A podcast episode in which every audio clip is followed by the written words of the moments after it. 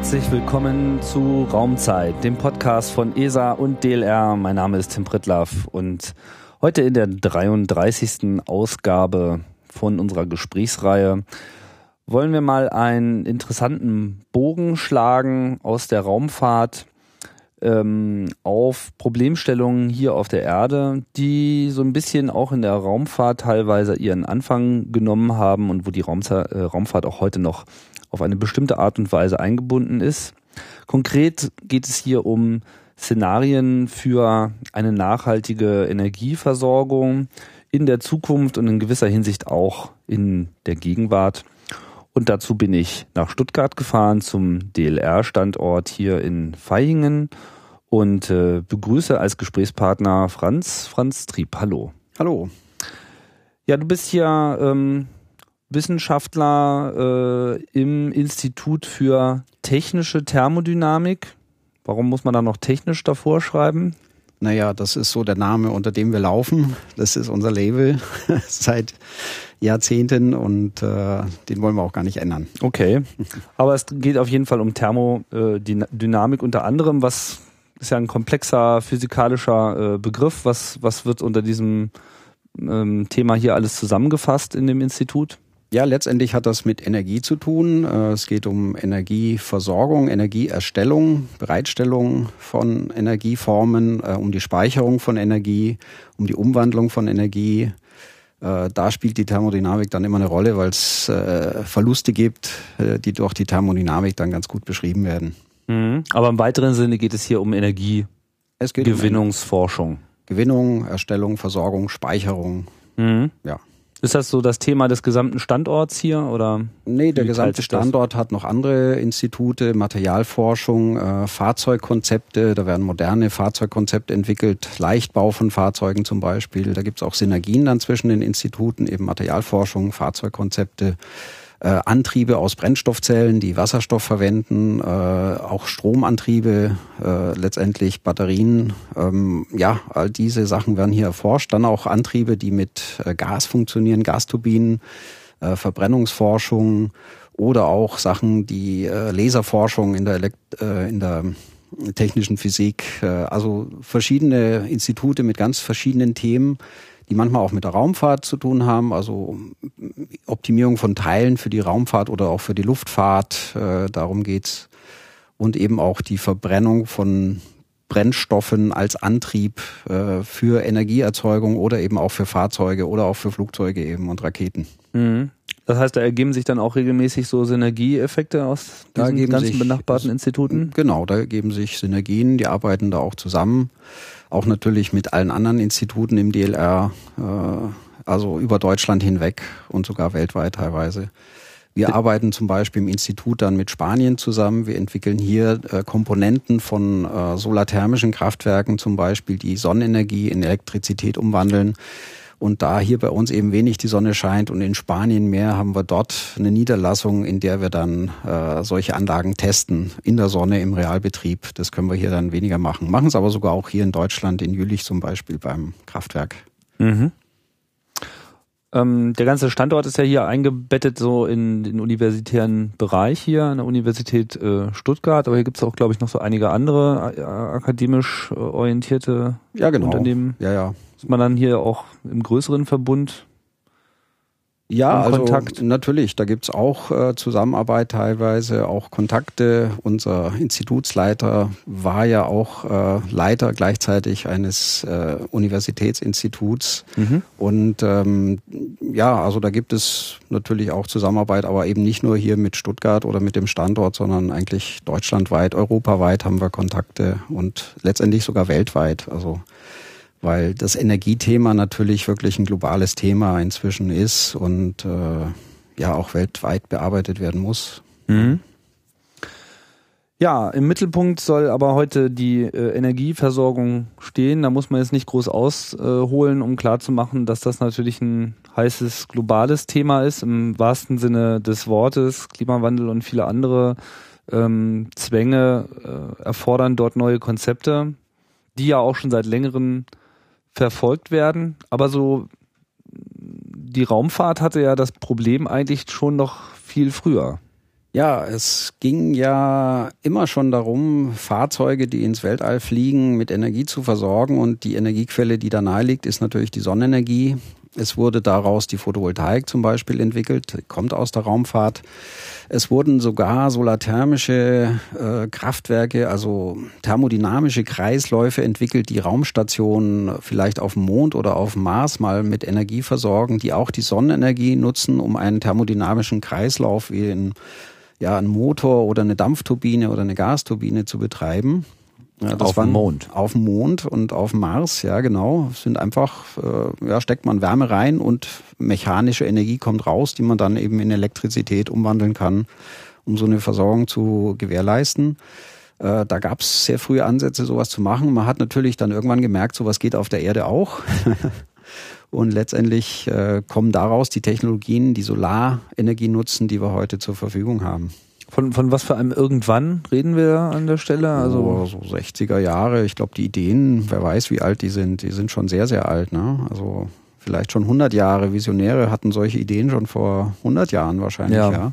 Und zum Beispiel ganz witzig, äh, das erste solarthermische Kraftwerk, was Sonnenenergie, Sonnenlicht konzentriert hat, damit eine hohe Temperatur erzeugt hat und Dampf erzeugt hat zum Antrieb einer Maschine, äh, hat 100-jähriges Jubiläum dieses Jahr. Die, die hat in Ägypten gestanden und hat Wasser gepumpt aus dem Boden heraus auf die Felder dort. Ne? Das äh, hat das ein, ein Frank Truman erfunden. Mhm. Ja, das war eine Dampfmaschine letztendlich, äh, die mit Sonnenenergie funktioniert hat. Ne? Und der Frank Truman hatte sogar die Vision, einmal mit dieser Technologie Strom zu erzeugen und diesen Strom nach Europa zu transportieren. Äh, das Ding ist 100 Jahre alt. Äh, es war 1910, 12 so rum, ja. Äh, hat 100-jähriges Jubiläum sozusagen. Das äh, geht, glaube ich, ganz gut unter Visionär dann auch. Äh, Natürlich, äh, aber die Bücher. Ne? Heute laufen solche Kraftwerke im großen Maßstab äh, in den USA und in Spanien und auch jetzt wieder in Nordafrika, äh, wo wir schon ein paar Prototypen genau dieser Technologie jetzt laufen haben, die Strom erzeugen. Mhm. Bleiben wir vielleicht noch kurz so ähm, bei den ursprünglichen Entwicklungen der Raumfahrt. Also Solartechnik ist im Wesentlichen in der Raumfahrt zunächst einmal vorangetrieben worden. Ja, Oder? ja, ja. Also Photovoltaik zur Versorgung von Satelliten äh, war schon von Anfang an Teil der, der Raumfahrttechnologie. Und irgendwann wurde sie so kostengünstig, dass sie, dass man dran gedacht hat, sie auf die Erde zu bringen. Dann gab es natürlich die Ölpreiskrise in den 70er Jahren. Da fing das dann an, wirklich die, die, diese Systeme auch für die Erde fit zu machen. Und das hat dann auch stattgefunden. Und dann wurden sie im großen Maßstab hergestellt. Dann wurde die Technologie eben für die Bedingungen äh, auf der Erde weiterentwickelt, für die Robustheit, die in so, so ein Betrieb dann erfordert. Naja, und inzwischen gibt's das halt. Äh, wir haben äh, etwa 70.000 Megawatt installierte Leistung Photovoltaik heute auf der Welt, 70 Gigawatt.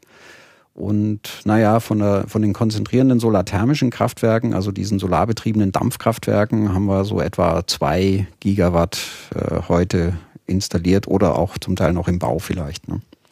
Kann man das mal so in Relation setzen zu den anderen Kraftwerkerzeugern? Ja, Windenergie haben wir auch schon so 270, glaube ich, oder 250 Gigawatt weltweit installiert. Das ist auch schon eine ganze Menge. Mhm. Äh, insgesamt dürften weltweit na, so etwa 4000 Gigawatt installierte Leistung sein. Wasserkraft dann auch eben und die fossilen Energien und die Kernenergie insgesamt Größenordnung 4000 Gigawatt, würde ich mal sagen. Was so Was, an, insgesamt an Energieerzeugung auf diesem Planeten wirkt. Die installierte Leistung, die mhm. Strom erzeugt, ja. Äh, was ganz interessant ist, es wurden letztes Jahr so etwa 200 Gigawatt Leistung neu zugebaut. Das ist so, was im Jahr zugebaut wird weltweit. Und die mhm. Hälfte davon war erneuerbar. Also Wasserkraft, Windenergie und Photovoltaik im Wesentlichen. Aber dann auch Biomasse, äh, solarthermische Kraftwerke, das eine oder andere geothermische Kraftwerk auch, das die Erdwärme nutzt und so weiter. Ne? Also das ist schon die Hälfte der jährlich zugebauten Leistung ist erneuerbar heute. Es gibt noch eine ganze Zeit, bis man jetzt den Status fossiler Energie erreicht hat, insgesamt, ne, kumuliert. Aber ja, ist doch schon gut. Die Hälfte ist erneuerbar. Mhm. Ja, man hat auch so den Eindruck, dass die ganzen erneuerbaren Energien größere Fortschritte machen, als das so in der öffentlichen Wahrnehmung angekommen ist. Ja, absolut, ja, ja. Also wie gesagt, die Hälfte der weltweit installierten Leistung ist erneuerbar. Da kann man sich erstmal gar nicht beschweren.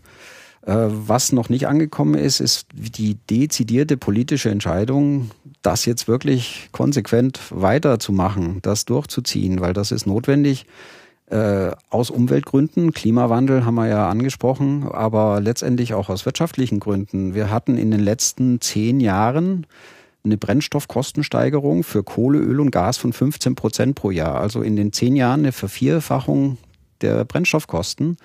Und das scheint so weiterzugehen, ungebremst. Und wenn wir davon abkommen wollen, brauchen wir erneuerbare Energien. Das ist eigentlich der Hauptgrund für mich, um erneuerbare Energien zu etablieren, ein wirtschaftlicher. Mhm. Es ist ein stabilisierendes Element unserer Energieversorgung. Äh, das liegt daran, dass eben erneuerbare Energien hauptsächlich Kapitalgüter sind. Da wird nichts verbrannt und verbraucht, sondern das sind Kapitalgüter, Investitionsgüter, die muss ich einmal hinstellen und dann produzieren sie Strom. Das heißt, die Kosten für diesen Strom sind auch konstant über die Lebensdauer eines solchen Kraftwerks. Egal ob Windenergie, Photovoltaik oder ein solarthermisches Kraftwerk. Die Kosten sind praktisch Kapitalkosten. Dann schreiben sie, also zahlen sie einen Kredit zurück. Das sind konstante Kosten. Sie haben noch Personal, auch das ist relativ konstant während äh, Energieerzeugung auf der Basis von Brennstoffen jedes Jahr teurer wird. Ne? Und wenn wir davon runterkommen wollen, bleibt uns gar nichts anderes als erneuerbare Energien. Und zudem dadurch, dass wir immer mehr erneuerbare Energie installieren, haben wir Skaleneffekte, also sozusagen Massenproduktion. Wir haben ähm, ja Konkurrenz auf den Märkten und diese Technologien werden jedes Jahr billiger, also kostengünstiger. Auch dies ist natürlich ein kostenstabilisierendes Element. Je mehr wir davon zubauen, desto günstiger wird die Versorgung. Äh, bei Brennstoffen ist es genau andersrum. Je mehr wir die brauchen, desto teurer werden sie. Ne? Und äh, also ich denke, Erneuerbare muss man machen aus ökonomischen Gründen. Mhm. Ja, damit kommen wir eigentlich auch mal wieder äh, zurück hier konkret auf die Arbeit, die hier an dem Institut äh, geleistet wird und auch das, was hier so im Mittelpunkt deiner äh, Tätigkeit steht. Was ist denn eigentlich so dein äh, persönlicher äh, Hintergrund und Werdegang, der dich hierher geführt hat? Ja, ich habe angefangen, Maschinenbau zu studieren in Klausthal-Zellerfeld, äh, bin Maschinenbauingenieur, Verfahrenstechnik und dort hatte ich die erste Vorlesung über erneuerbare Energien. Das war eine sehr schöne übergreifende Vorlesung, die alle erneuerbaren Energieformen mal vorgestellt hat, äh, den Studenten. Und äh, das Thema hat Wann mich, war das? Das war so in den 80ern. Mhm. Ja. Und das Thema hat mich sofort begeistert und seitdem bin ich da dran. Also seit so Mitte der 80er Jahre bin ich äh, an den Erneuerbaren dran, erst als Student. Dann habe ich noch promoviert in Oldenburg, an der Universität Oldenburg. Dort haben wir ein Energielabor gehabt, in dem man praktisch ein autonomes, erneuerbares Energiesystem äh, testen konnte. Ähm, dort habe ich dann einen Wasserstoffspeicher für die Langzeitspeicherung von Wind- und Photovoltaikenergie äh, aufbauen dürfen als Doktorarbeit. Das hat auch funktioniert. Mhm. und äh, danach durfte ich dann äh, an eine Universität in Peru als Hochschullehrer gehen. Direkt aus der Doktorarbeit heraus wurde mhm. ich Hochschullehrer und habe äh, Professoren an der Universität unterrichtet, was natürlich eine ganz spannende äh, ja, Zeit auch in, auch in dem Thema. Erneuerbare Energien, ja. In das Peru. war ein mhm. Postgraduate Course sozusagen, also für erneuerbare Energien. Und ich habe dann den Professoren an der Uni beigebracht, was erneuerbare Energien sind. Ne? Das war total spannend, weil ich musste das ja auch in dem Stil dann aufarbeiten sozusagen, dass das äh, dafür verwendet werden kann. Ne? Also für Vorlesungen und äh, Material. Äh, das war schon eine tolle Herausforderung. Ja, und danach bin ich dann beim DLR hier, nach zwei Jahren Peru, bin ich dann hier zum DLR gekommen, habe mich hier beworben. Ich mache immer die Erfahrung, dass wenn man anderen Leuten erklären muss, die, und das ist eigentlich noch der Extremfall, wenn man es anderen Leuten erklären musste, dass ihr das selber extrem muss, dass dabei der eigentliche, der eigene Lerneffekt nochmal besonders stark ist. Ja, also ähm, ich sollte denen damals was beibringen. Dabei habe ich gelernt, dass ich viel mehr gelernt habe als sie in der Zeit. Das ist genau der Punkt. Ja. ja. Also man lernt bei sowas sehr viel. Und das ist natürlich sehr schön. Man lernt was über das Land, man lernt was über sich selbst und über das Thema, an dem man arbeitet, lernt man auch eine ganze Menge. Mhm. Ja, jetzt ähm, findet ja schon eine ganze Menge Entwicklung statt. Es gibt ja auch seit einigen Jahren schon eine äh, recht lebendige äh, Industrielandschaft, die sich mit Solar und vielen anderen erneuerbaren Technologien auseinandersetzt. Inwieweit ist denn da äh, jetzt noch das DLR überhaupt gefragt, ähm, da mitzumischen? Geht das nicht von alleine? Ja gut, ähm, eine Technologie, wenn sie kommerziell ist, dann endlich, ist sie ja noch lange nicht perfekt. Und es gibt äh, immer weiter Forschungsbedarf, Optimierungsbedarf. Wirkungsgrade können verbessert werden, äh, die Kosten können gesenkt werden. Das sind ja so wichtige Themen bei der Forschung, gerade für erneuerbare Energien, weil die eben hauptsächlich aus Kapitalkosten bestehen. Und diese Kapitalkosten senken ist eines der Forschungsgebiete letztendlich. Äh, ein ganz wichtiger Punkt bei Sonnenenergie ist die Speicherung von Sonnenenergie. Ne? Sonnenenergie kommt ja nur oder ist nur verfügbar, wenn die Sonne scheint und unser Strombedarf ist zum Beispiel nachts am höchsten oder in den frühen Abendstunden. Das passt nicht zusammen und da muss man natürlich vom Zeitpunkt A, wo die Sonne scheint, zum Zeitpunkt B, wo man den Strom braucht, irgendwie speichern können. Ne? Und solche Sachen sind noch am Anfang, äh, funktionieren zwar schon, aber haben noch ein sehr, sehr großes Potenzial äh, besser zu werden und günstiger zu werden. Ne? Und daran forscht letztendlich auch das DLR. Mhm. Also auch hier im Institut. Speicherforschung ist ein wichtiges, äh, ein wichtiger Bereich hier im Institut, äh, um dieses Thema weiter zu perfektionieren und weiter zu treiben. Und das öffnet natürlich dann auch wieder Anwendungsmöglichkeiten für letztendlich die Erzeugungstechnologien, ne? also die unbedingt Speicher brauchen, weil sonst haben sie irgendwo eine Grenze, wo sie eingesetzt werden können. Ja. Ähm, was, was steht denn da jetzt so im, im Mittelpunkt? Also wir haben ja jetzt schon ein paar Begriffe äh, genannt, vielleicht sollten wir das auch mal so ein bisschen ähm, technisch auch mal ein bisschen auseinanderhalten. Also Photovoltaik ist das, was halt primär bei den Satelliten am Anfang zum Einsatz kam, oder ist vielleicht auch genau. das Einzige, was da oben zum Einsatz kam? Ja, letztendlich ja. ja. ja. Ähm, kennt man eben Solarpaneele. Was findet da konkret statt? Naja, das sind ähm, praktisch Konverter, die direkt durch einen Halbleitereffekt Sonnenlicht in Strom umwandeln. Das ist ein Halbleitereffekt. Was heißt das? Ja, da muss man die Quantenphysik bemühen. Da werden sozusagen äh, verschiedene äh, Energieniveaus angeregt, äh, die Elektronen auf ein anderes Energieniveau bringen, äh, zum Fließen bringen. Und letztendlich, wenn man an diese, also an die Solarzelle dann eine elektrische Last anschließt über Leitungen, kann dieser Strom fließen. Ja, also mhm. um, um das Energieniveau wieder auszugleichen. Äh, ja. Aber das ist was letztendlich das? Ja. der Clou von der Photovoltaik ist, dass direkt Strom erzeugt wird. Es gibt eben kein Dampfkraftwerk dazwischen, wie beim Kohlekraftwerk, beim Kernkraftwerk oder bei der Gasturbine, wo erstmal Hitze erzeugt wird durch die Verbrennung eines Brennstoffs und dann ein Generator angetrieben wird, der letztendlich den Strom erzeugt. Also da geht es über Wärmeenergie bei hohen Temperaturen, mechanische Energie, und letztendlich aus der mechanischen Energie wird dann elektrische Energie produziert. Ne? Und bei mhm. der Photovoltaik, da scheint die Sonne drauf und hinten kommt Strom raus. Das ist also praktisch der Clou äh, dieser Technologie und wird deswegen eben auch in Raumschiffen verwendet. Da dreht sich nichts, da bewegt sich nichts. Kann nichts kaputt auch, gehen. Kann auch nur ganz wenig kaputt gehen, ja. Und es bringt auch kein Raumschiff zum Trudeln, weil da irgendwas rotiert. Ne? Ja. Also das, das ist so der Vorteil. Und natürlich bei irdischen Anwendungen ist der Vorteil, da ist keine Mechanik, da ist kein Druck, keine Temperatur. Das Ding steht da ruhig in der Landschaft und produziert Strom. Und das ist natürlich etwas sehr Angenehmes. Ne? Äh, Gegenteil sind eben diese solarthermischen Dampfkraftwerke. Da konzentriert man Sonnenenergie auf hunderte Grad Celsius, macht damit Dampf bei hohem Druck. Also reden wir auch schon wieder von 100 Bar Druck. Und äh, diese Spiegel, die die Sonnen, die das Sonnenlicht konzentrieren, müssen nachgeführt werden. Also der, die Folgen der Sonne, so dass da auch eine Mechanik ist, die auch wieder störanfällig ist letztendlich oder nicht störanfällig, aber aufwendig ist. Und äh, dann haben wir da hinten noch ein Dampfkraftwerk, also wie ein Kohlekraftwerk, das aber dann mit der Hochtemperatur Sonnenenergie betrieben wird. Ne?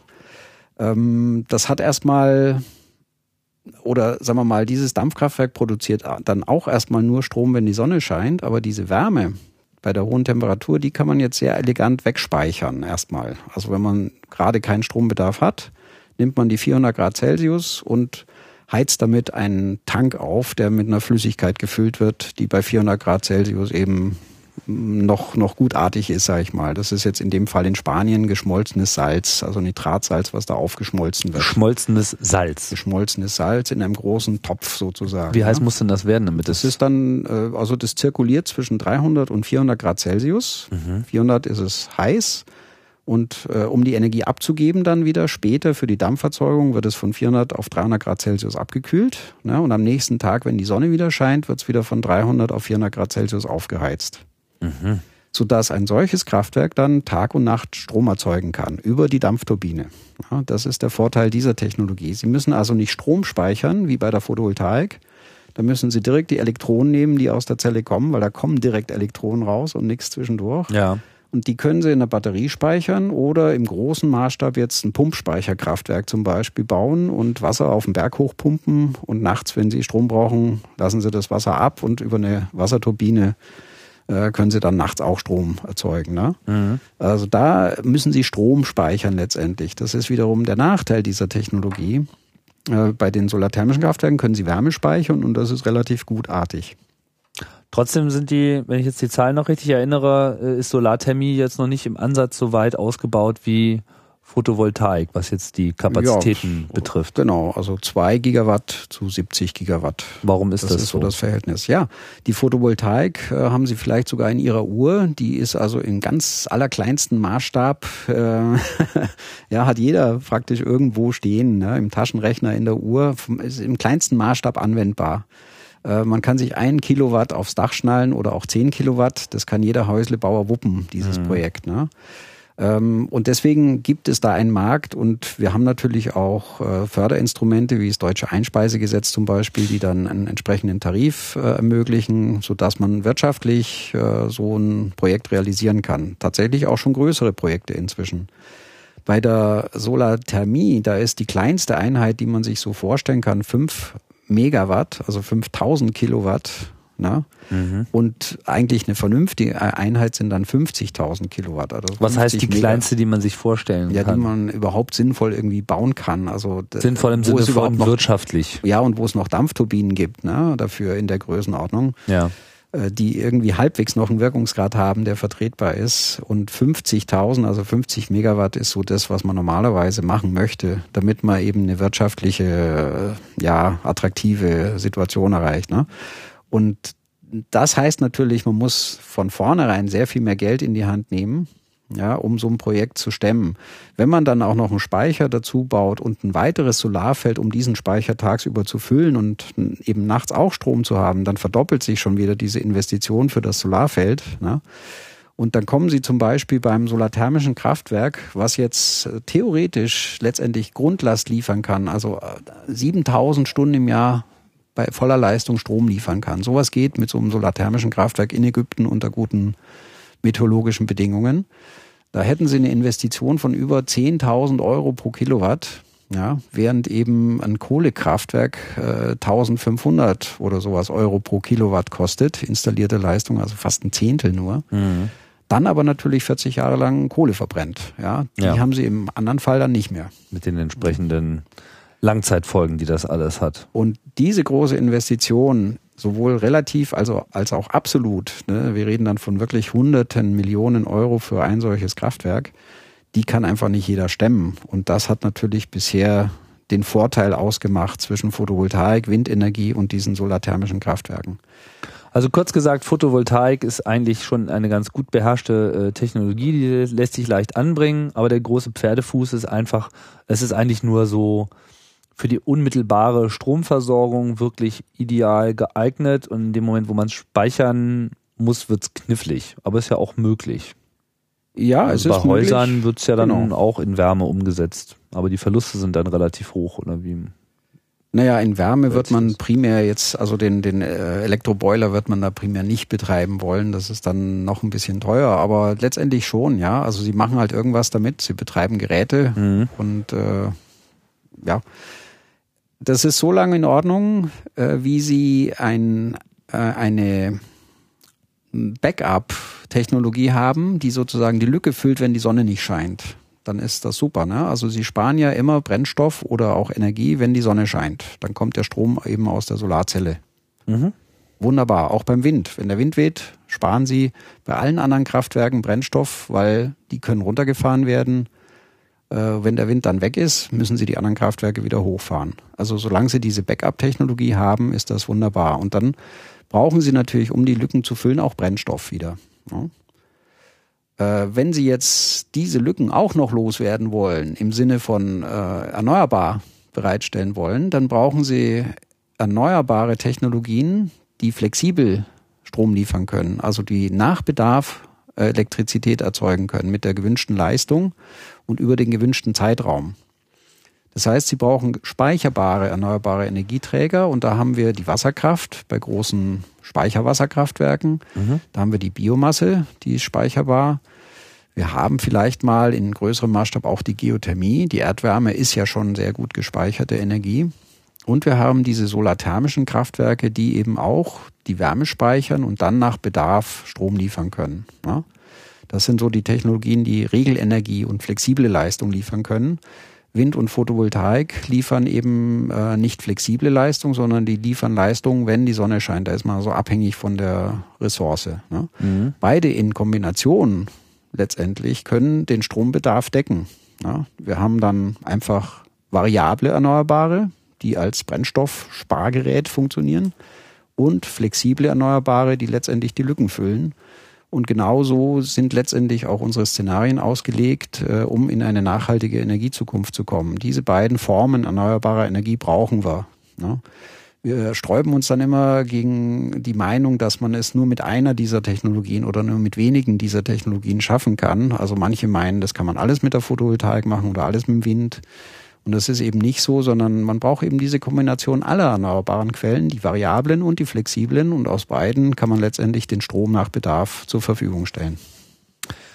Eine Frage, die natürlich an der Stelle schnell aufkommt, ist, wenn alles irgendwie jederzeit on demand äh, irgendeine Lücke füllen soll, braucht man ja auch die entsprechenden Netze, die die Energie dann auch an den richtigen Ort bringen. Und derzeit so haben wir ja noch eher so eine Netzwerkinfrastruktur, die eben von diesen großen Installationen nicht nur, aber auch von Atomkraftwerken zum Beispiel und großen Kohlekraftwerken eben ausgeht, die dann eben mehr oder weniger liefern, je nachdem wie die Nachfrage ist. Aber mhm. wenn das jetzt eben aus so vielen sehr viel dezentraler äh, angelegten Kleinst- und Mittelkraftwerken kommen soll, müssen ja auch diese Netze entsprechend ausgelegt sein. Das sind sie aber heutzutage nicht unbedingt, oder? Ja, nee, die kriegen lokal schon ab und zu Probleme, wenn zu viel äh, von den Dächern sozusagen kommt äh, an Energie, von den Photovoltaikanlagen. Da gibt's lokal dann schon Probleme, um diese Energie dann wieder auf eine höhere Ebene zu bringen und zu verteilen großräumig. Äh, vor allem ist es ja meistens so, die Nachbarn haben ja dasselbe Problem, weil dort auch gerade die Sonne scheint. Ne? Also ja. Da muss man das schon sehr weiträumig verteilen. so rumgehen, ist, braucht ihr nicht ein bisschen Strom? Äh, äh, ja, das ist aber natürlich in dem Maße, wie wir Energie verbrauchen, äh, gar kein so großes Problem. Also theoretisch könnte man ja den Strom, der von der, vom Dach kommt, von der Photovoltaikanlage direkt verbrauchen oder auch zu Hause in der Batterie speichern, dann taucht dieses Problem im Netz erst gar nicht auf. Ne? Also das kann man machen. Das wird man auch, denke ich, bis zu einem bestimmten Punkt machen. Dann bleiben immer noch ein paar Lücken übrig und diese Lücken erfordern dann eben flexible Geräte, die dann diese Lücken dann letztendlich noch nach Bedarf füllen. Und das ist der Punkt. Also man macht eben man verfolgt alle Ansätze, Speicherung, Lastmanagement auch. Man kann sich ja auch ein bisschen an die Sonne anpassen mit seiner Waschmaschine. Ne? Also ist ja durchaus möglich, dass man seinen Stromverbrauch etwas an das Angebot anpasst. Vor allem, wenn das so gesteuert werden kann, dass es noch einen wirtschaftlichen Ertrag liefert, mhm. ist, ist sowas durchaus äh, attraktiv und, und denkbar. Waschen nur bei gutem Wetter. Waschen ja. nur bei gutem Wetter, ja, genau, mhm. so, so in der Art. Ne? Das hat alles Grenzen, sieht man daraus. Klar, dann wieder, ist die Wäsche ne? natürlich auch nicht so schmutzig. Ja. dann gibt's noch Möglichkeiten, Elektroautos, die ja aufkommen könnten in nächster Zeit, auch wieder als Puffer und Speicher für solche Schwankungen auf lokaler Ebene zu verwenden. Ne? Also wenn Überschussenergie dann zum Beispiel ins Auto gehen kann, ne, dann muss man auch wieder nicht das Netz belasten. Ja? Und da gibt es sehr viele mannigfaltige äh, Möglichkeiten, um die Probleme, die da entstehen durch Erneuerbare, die in der Regel variabel sind, ja, doch zu dämpfen, ja. Und letztendlich auch natürlich den Ausbau der Netze. Also das steht natürlich an, wenn man jetzt sehr viel Offshore-Windenergie zum Beispiel aus Norddeutschland nach Süddeutschland holen will. Da muss man schon was machen, um das Netz auszubauen. Ne? Ähm, da gibt's aber auf dieser oberen Ebene des Netzausbaus, da gibt's dann auch mehrere Möglichkeiten. Einmal das Wechselstromnetz, wie wir es jetzt haben, verstärken, also dass die Durchlässigkeit dieses Netzes größer wird. Da muss man einfach Leitungen dazu bauen. Mhm. Oder man geht auf die Hochspannungsgleichstromübertragung. Das ist so ein Vorschlag, der zum Beispiel von den Desatec-Initiative propagiert wurde, dass man so eine Art Stromautobahn schafft, die auf allerhöchster Spannungsebene über das Wechselstrom hinweg über große Entfernungen Elektrizität transportieren kann mit nur geringen Verlusten. Und äh, diese Elektrizität wird dann an, in Ballungszentren praktisch in das Wechselstromnetz, in das vorhandene eingespeist mal ganz flapsig, ja, wenn irgendwo ein Kernkraftwerk abgeschaltet wird, dann ist ja dort in der Regel ein Wechselstromnetz, was eine gewisse Leistung vertragen kann. Und genau hier kann man dann so einen Punkt legen, um so eine HGÜ, Hochspannungsgleichstromübertragungsleitung, einspeisen zu lassen. Ne? Und von dort aus kann man dann wieder über Wechselstrom den Strom an die Ver äh, Verbraucher verteilen. Die Infrastruktur zur Verteilung ist ja da, das ist das Wechselstromnetz die Infrastruktur für den Ferntransport von Elektrizität, die fehlt noch. Das kann das Wechselstrom nicht sehr gut. Das würde da, also über die Entfernungen wird ja im Rahmen von der Wüstenstrom-Initiative äh, da propagiert, dass man über von Marokko zum Beispiel bis Deutschland Strom überträgt. Das wären 2500 Kilometer.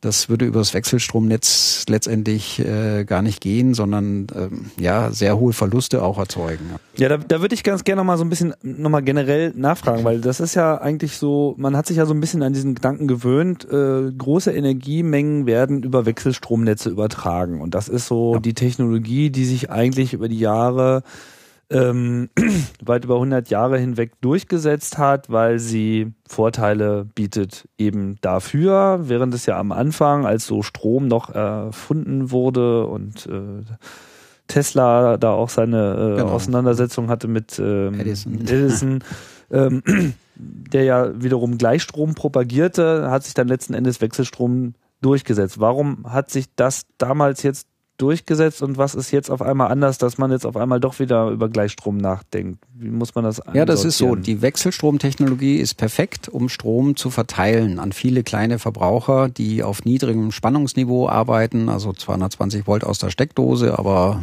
ja, vielleicht 400 Kilovolt oben im, im Hochspannungsnetz, ja. Äh, Wechselstrom kann man sehr schön runtertransformieren von einem Spannungsniveau aufs andere. Das mhm. ist für ein Verteilsystem perfekt. ja. ja. Für die Übertragung über große Entfernungen ist es nicht perfekt, aber das war jetzt anfangs nicht so das Problem, weil ja überall Kraftwerke dann stehen. Man baut halt die Kraftwerke in die Nähe der Verbrauchszentren und dann braucht man gar nicht über große Entfernungen äh, Energie transportieren. Was ist so eine große Entfernung? Naja, hunderte, hunderte, 500 Kilometer, sage ich mal. Ne? Mhm. Wenn man jetzt so weit gehen müsste, dann würde man nicht unbedingt Außenstand jetzt einen Wechselstrom. Findet aber jetzt in Deutschland so selten statt? Findet oder? gar nicht statt, weil ja in der 20 Kilometer Entfernung ist schon das nächste Kraftwerk, was letztendlich meinen Strom liefert und dann 20 Kilometer weiter wieder eins.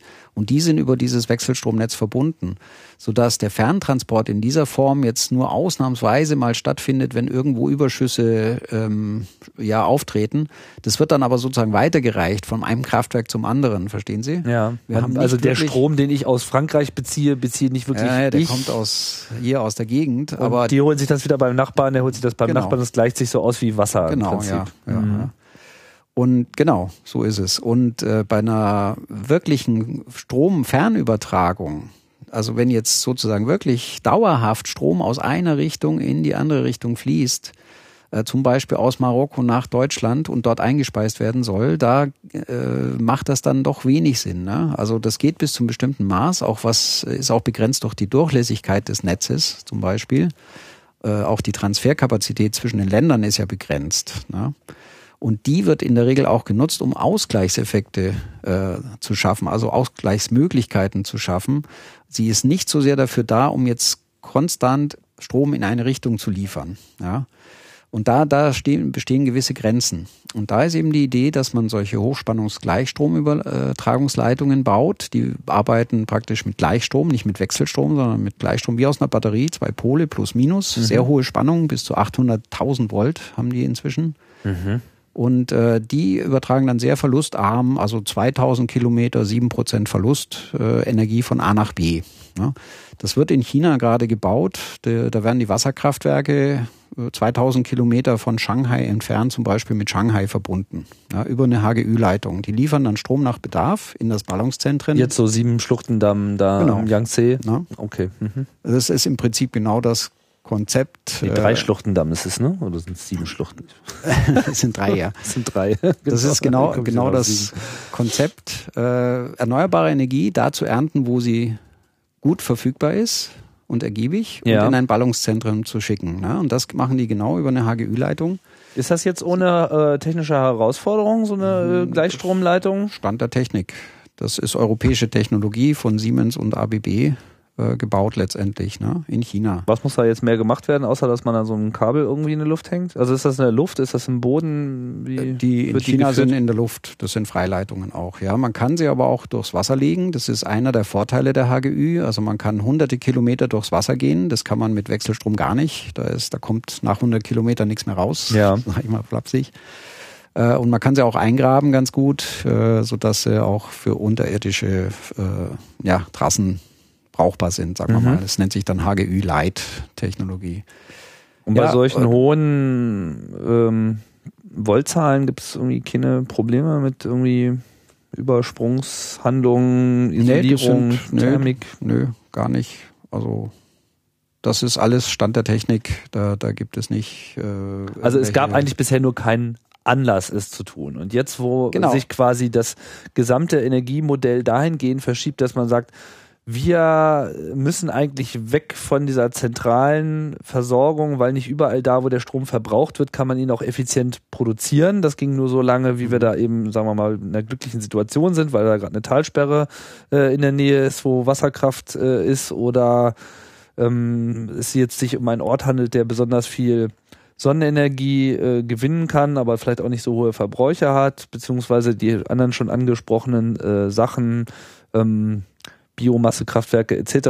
oder eben andere Abfallprodukte von anderen Kraftwerken.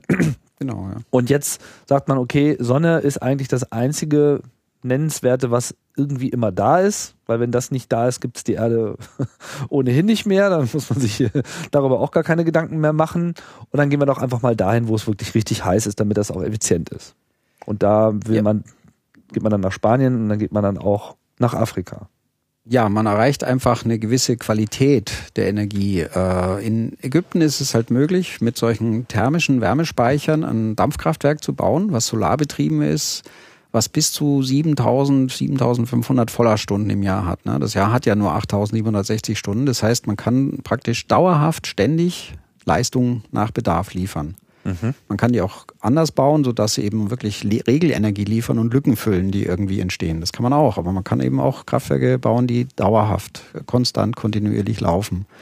Und diese Qualität kriegt man eben nur da im Süden hin. Ne? Erstens ist das Wetter besser, da scheint fast jeden Tag die Sonne.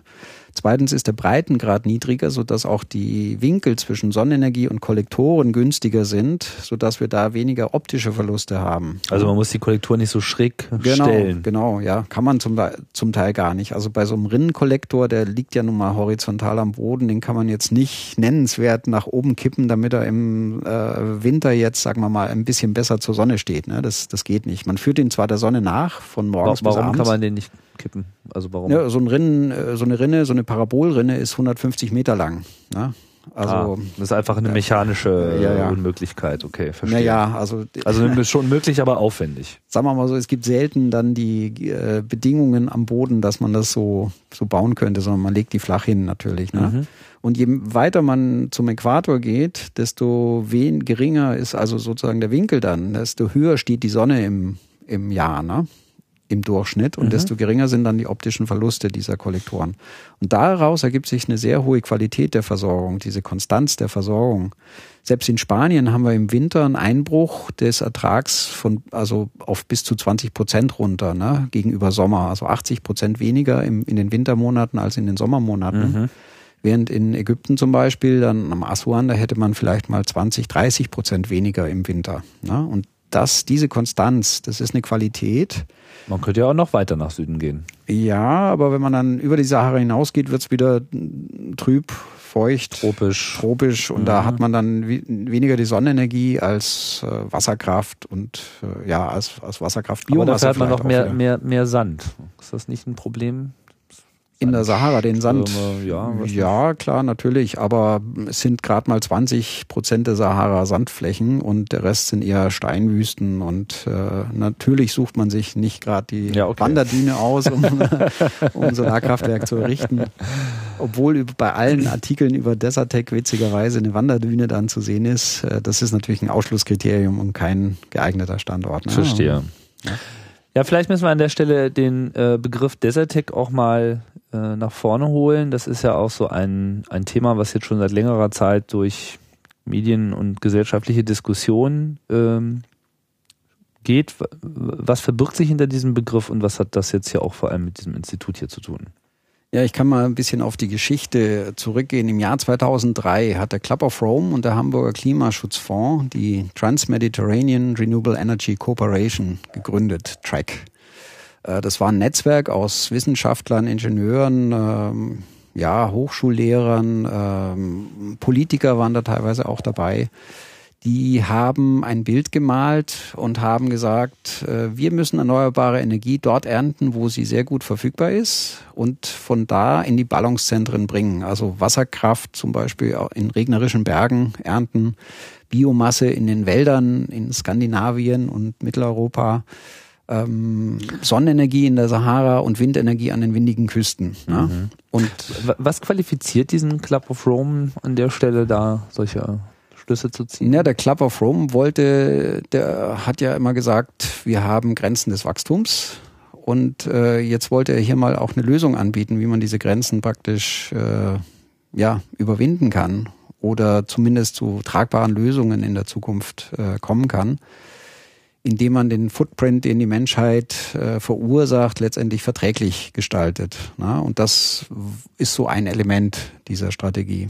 Mhm. Und das hat auch eine gewisse zwingende Logik, weil äh, da, wo sehr viel Energie in der Umwelt ist, also an regnerischen, äh, auf regnerischen Bergen, äh, windigen Küsten, heißen Wüsten, da wohnen tatsächlich wenig Menschen, weil da ist es ungemütlich. Das mhm. ergibt sich aus der Natur der ja. Sache. Und da, wo die Menschen sind, äh, Ballungsgebiete, da ist eigentlich recht wenig erneuerbare Energie. Da ist es gemütlicher sozusagen in der Umwelt. Ja, also ganz witziger Zusammenhang, woraus sich eine gewisse zwingende Logik gibt dieser Idee. Ne? Also die Energie woanders zu ernten, als man sie braucht. Und da haben die dieses Bild gemalt. Wir erschließen diese Standorte durch Vernetzung über HGÜ-Leitungen mit den Ballungszentren. Na, das so und dann wurden wir im Jahr 2004 beauftragt vom äh, Bundesumweltministerium dieses Konzept zu prüfen. Und da haben wir drei Studien gemacht, äh, MED-CSP, Trans-CSP und Aqua-CSP, in denen wir 50 Länder in der Region Europa, Nordafrika, Mittlerer Osten inklusive arabischer Halbinsel untersucht haben, einzeln äh, und geschaut haben, welche erneuerbaren Energiepotenziale sind verfügbar. Windenergie, Sonnenenergie, Biomasse, Wasserkraft und so weiter in jedem einzelnen Land. Äh, welches Portfolio an Technologien haben wir heute äh, und wie können wir jetzt die Stromversorgung dieser Länder Richtung Nachhaltigkeit sozusagen. Auf welche Länder bezog sich das jetzt? Das sind 50 Länder von Skandinavien bis Marokko bis äh, Oman, also wirklich. Und das verteilte sich dann aber auf drei separate Studien. Nee, die wurden alle in den drei Studien betrachtet mit unterschiedlichen Schwerpunkt der Fragestellung. Ach so, okay, also unterschiedliche Aspekte, aber immer genau. diese 50 Länder. Wie kann man jetzt auf diese ja. 50? Also das ist im Wesentlichen Europa und Nordafrika. Mittlerer Osten, Nordafrika, genau. Ah, okay, gut. Ja. Also alles, was uns hier unmittelbar umgibt sozusagen. Ums Mittelmeer herum sozusagen. Das heißt, man hat im Prinzip so eine komplette ähm, Landkarte der äh, Nutzbarkeit dieser Orte für bestimmte Energiegewinnungskonzepte gewonnen. Ja, genau. Also es gab damals schon sehr viele Energieversorgungsszenarien für Zukunft, äh, Zukunftsszenarien für die Versorgung. Äh, nur die waren ein, eins für Afrika, eins für Europa, eins für Nordamerika, Südamerika, das waren so getrennt. Ne? Und mhm. wir haben jetzt mal ganz bewusst diese Grenze zwischen Afrika und Europa entfernt. Das war schon mal was Neues an dieser Übung. Mhm. Und äh, wir haben dann auch eben die solarthermischen Kraftwerke als Option mit reingenommen, die bisher auch in anderen Szenarien einfach nicht vorkamen. Aus, aus mir auch nicht ganz verständlichen Gründen, aber das war bisher so dann gewesen. Ne? Ja. Deswegen heißen die auch CSP-Studien, also Concentrating Solar Power. Äh, das war das neue technische Element, was wir da mit berücksichtigt haben. Okay, also Solarthermie stand an der Stelle schon im Mittelpunkt Im der Studio, im Titel genau, auch ja. einfach aus dieser generellen Erkenntnis raus, wir müssen woanders produzieren, als wir es verbrauchen.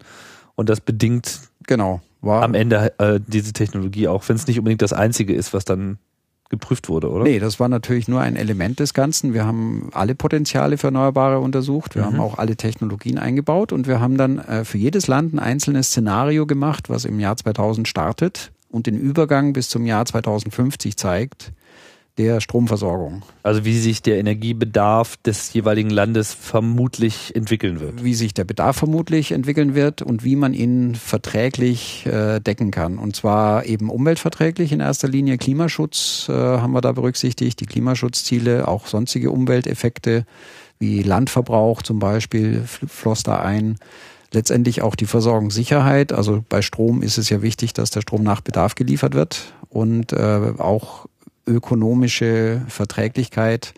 Das war eine ganz spannende Diskussion, weil anfangs sind wir auf das Ziel hinausgegangen, äh, das muss konkurrenzfähig sein. Ne? Erneuerbare Energien, die reinkommen, müssen konkurrenzfähig sein. Da haben wir schnell festgestellt, als Zielfunktion macht das gar keinen Sinn, weil die dauernd teurer werden, ja, also jedes Jahr teurer werden. Das heißt, äh, eine Zielfunktion zu setzen, ich möchte konkurrenzfähig sein mit etwas, was jedes Jahr teurer wird, äh, ist in sich sinnlos. Ne? Und da haben wir dann schnell festgestellt, wir müssen eine andere Zielfunktion im ökonomischen Bereich setzen. Und da sind wir auf die Energiekosten des Jahres 2000 gekommen. Also wir haben gesagt, die zukünftige Energieversorgung soll wieder so sein, wie so teuer sein wie im Jahr 2000. Ja? Als Zielfunktion. Das hat ja. sehr gut funktioniert dann und dann gaben sich sehr klare Ergebnisse daraus. Manche Technologien sind eindeutig rausgeflogen, manche sind eindeutig reingekommen mit dieser Zielsetzung. Äh, vor allem die Erneuerbaren sind damit reingekommen. Anders ist das auch nicht erreichbar. Äh, das Ziel wurde zwar nicht erreicht, aber es ging in die Richtung zumindest. Ne? Also die Kosten wurden zunächst stabilisiert, mittelfristig, und dann letztendlich sogar konnten sie in manchen Fällen, wo günstige erneuerbare Energiepotenziale vorhanden waren, sogar wieder reduziert werden mhm. ja, gegenüber heute. Aber 2000, die Kosten des Jahres 2000 zu erreichen, ist nicht überall erreichbar. Das ist als Zielfunktion gut, aber nicht unbedingt erreichbar. Ne? Die Daten gleich von 50 Ländern zu erheben, erscheint mir ein recht komplexer Vorgang zu sein. Kommt man denn so problemlos an diese ganzen Rahmendaten ran? Ja, also damals äh, 2004, 2005 äh, war schon so, dass man sehr gut im Internet recherchieren konnte. Wir hatten Partner aus den aus vielen Ländern, auch aus Nordafrika dabei in der Studie, also New Energy Algeria zum Beispiel. Mhm die ähm, NREA in Ägypten, also auch die Energiebehörde dort, die uns dann mit den Daten versorgt haben, die wir nicht so einfach aus dem Internet ziehen konnten. In Europa war es kein Problem, das ist alles gut dokumentiert und da kann man auch gut äh, dann Szenarien des Bedarfs zumindest machen. Ne? Mhm. Also das war schon anspruchsvoll, aber jetzt nicht unmöglich und äh, letztendlich ist es auch ganz gut gelungen. Äh, was wir nicht machen wollten, ist eine Prognose.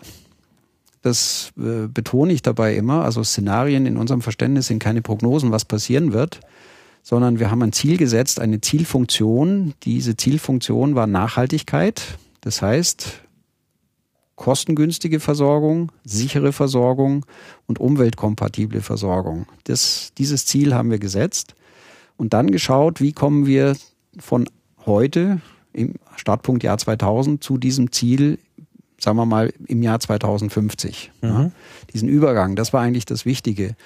Die Zahlen letztendlich, wie sich dieser Mix dann aus verschiedenen Energiequellen zusammensetzt im Detail, der ist gar nicht so wichtig, sondern die strategischen Überlegungen, die sich daraus ergeben haben, ne, die vielen Paradigmenwechsel, die wir da sehen konnten bei dieser Übung, das war eigentlich das Spannende dran.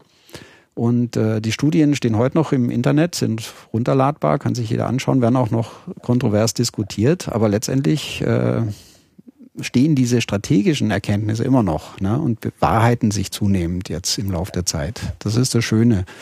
äh, die Zahlen, das Zahlenwerk selbst, also wie viel Windenergie jetzt seit dem Jahr 2000 installiert wurde, mussten wir, müssten wir heute aus heutiger Sicht nach oben hin korrigieren. Das hat teilweise schneller stattgefunden, als wir aus Sicht des Jahres 2005 noch dachten. Ne? Mhm.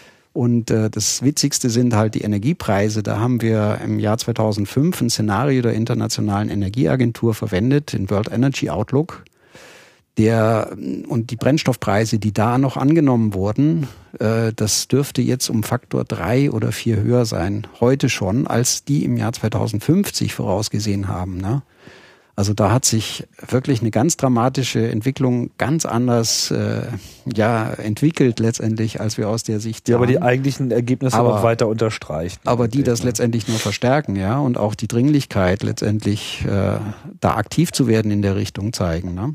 Was waren denn jetzt aber dann so konkret jetzt diese Ergebnisse? Ich meine, wenn man sich 50 Länder anschaut bis hin zu Skandinavien, da wird sich das Bild ja dann sehr unterschiedlich darstellen. Genau. Äh, was wir ja schon ein paar Mal touchiert haben, ist ja auch nachvollziehbar. Also da, wo es heiß ist und so weiter, da baut man mhm. halt die Solarthermie. Aber was ist denn zum Beispiel für die anderen Länder abgefallen? Also es ist ja jetzt nicht so, dass man aus Norwegen keine äh, Energie, erneuerbaren Energien kennen würde. So, da Wasserkraft nee, zum Einsatz äh, gebracht etc. Eben, ja, das ja, ja auch also, alles seine Potenziale. Genau, also jedes Land hat einen ganz eigenen Energiemix, der so zusammengesetzt ist, dass erstrangig erstmal die heimischen Energiequellen ausgeschöpft werden, soweit das geht, umweltverträglich ist und mit, den, mit der Versorgungssicherheit äh, übereinstimmt. Mhm. Und erst dann wird letztendlich Energie importiert. Das kann zunächst auch erneuerbare Energie aus Nachbarländern sein. Und an dritter Stelle wird dann eben weiterhin fossile Energie da verwendet, wo Lücken zu füllen sind, die eben selbst mit den speicherbaren, erneuerbaren äh, schwer zu füllen sind. Entweder gibt es nicht genug Potenzial oder es gibt nicht genug flexibles Potenzial an erneuerbarer Energie, was in der Lage wäre, die Lücken zu füllen. Ne? Mhm. Und so ist das Szenario letztendlich aufgebaut, ne? also in so ein bisschen ja, Prioritäten. Erstmal erneuerbare heimisch, dann erneuerbare von auswärts und dann letztendlich am Schluss fossile, um die letzte Lücke zu stopfen. Äh, das führte aber dazu, dass diese letzte Lücke so klein wurde, also das, da reden wir dann von 20 Prozent noch im Jahr 2050, dass sie letztendlich mit den Klimaschutzzielen in Einklang ist. Also die 20 Prozent im Jahr 2050 wäre schon etwas, was mit dem 2-Grad-Ziel jetzt äh, vereinbar wäre.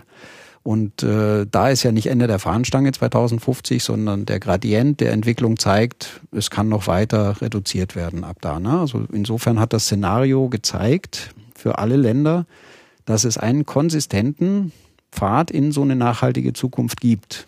Ja, wir haben nichts optimiert oder irgendwie kostengünstig oder was, sondern wir haben einfach gesagt, hier, es gibt einen Pfad und der ist mit diesen Nachhaltigkeitszielen letztendlich konform, die wir gesetzt haben. Das ist nicht der billigste, das ist vielleicht auch nicht der beste, auch nicht der schönste oder so, aber es ist einer und der ist konsistent. das ist der Vorteil dieses Szenarios. Wenn man jetzt so ähm, die Europa-Nordafrika-Karte und ähm, Mittlerer Osten äh, so ein bisschen so anmalt, welche erneuerbaren Energien wo jetzt so den Vorrang haben, welche, welches Farbwerk äh, ergibt sich da? Ja, im Norden Wasserkraft, Windenergie, ne, an den Küsten, Nordsee, Atlantik, Windenergie vor allem. Äh, Biomasse ist auch bei uns natürlich gut verfügbar, in den Wäldern, Skandinavien, also Holz als Biomasse. Ähm, Energiepflanzen haben wir für die Stromerzeugung erstmal ausgeschlossen, also den Anbau von Energiepflanzen, weil das einfach sehr viel Flächen braucht, sehr teuer wird und letztendlich auch nicht so ganz umweltfreundlich ist, wenn man das für die Stromversorgung macht. Und auch wieder Probleme bei der äh, Nahrungsmittelversorgung. Genau, also die Konkurrenzsituation. Letztendlich mhm. haben wir das ausgeschlossen, sondern letztendlich Biomasse nur Abfallprodukte aus Wäldern, Landwirtschaft mhm. und Kommunen mhm. verwendet, was aber auch ganz gehörige Mengen sind, also ist nicht wenig. Äh, dann natürlich da, wo Geothermie verfügbar ist, haben wir die Geothermie-Ressourcen ein bisschen verwendet, allerdings sehr vorsichtig, weil man schon wusste, da rappelt's dann manchmal, wenn man bohrt. Also da gibt's noch viel zu tun in der Forschung und in der Entwicklung, aber wir haben diese Technologie auch nicht ausgeschlossen, nur sehr vorsichtig letztendlich. Also rappelt im Sinne äh, Problematik, Erdanbohrung etc. Genau, ja. ist schwierig. Kennt man ja, ne? Äh, wir sind da schon ja optimistisch, dass das irgendwann auch mal eine Rolle spielen wird. Und es ist natürlich auch eine sehr regel, also eine sehr gut verfügbare Energieform. Ne? Sie ist ja ideal gespeichert in der Erde, so dass sie gewisse Vorteile hat. Aber wie gesagt, das haben wir auch vorsichtig äh, verwendet. Wasserkraft ist äh, bekannt, sehr gut bekannt, aber schon weitgehend ausgeschöpft. Also da kennt man eigentlich die Reserven, die noch da sind. Mhm. Ähm, ja, und dann die Sonnenenergie natürlich im Süden. Ne? Also Sonnenenergie und Windenergie vor allem in den Ländern Nordafrikas, Mittlerer Osten. Da, da gibt's da die größten Potenziale. Biomasse, Wasserkraft äh, spielen da eher eine geringere Rolle. Ne?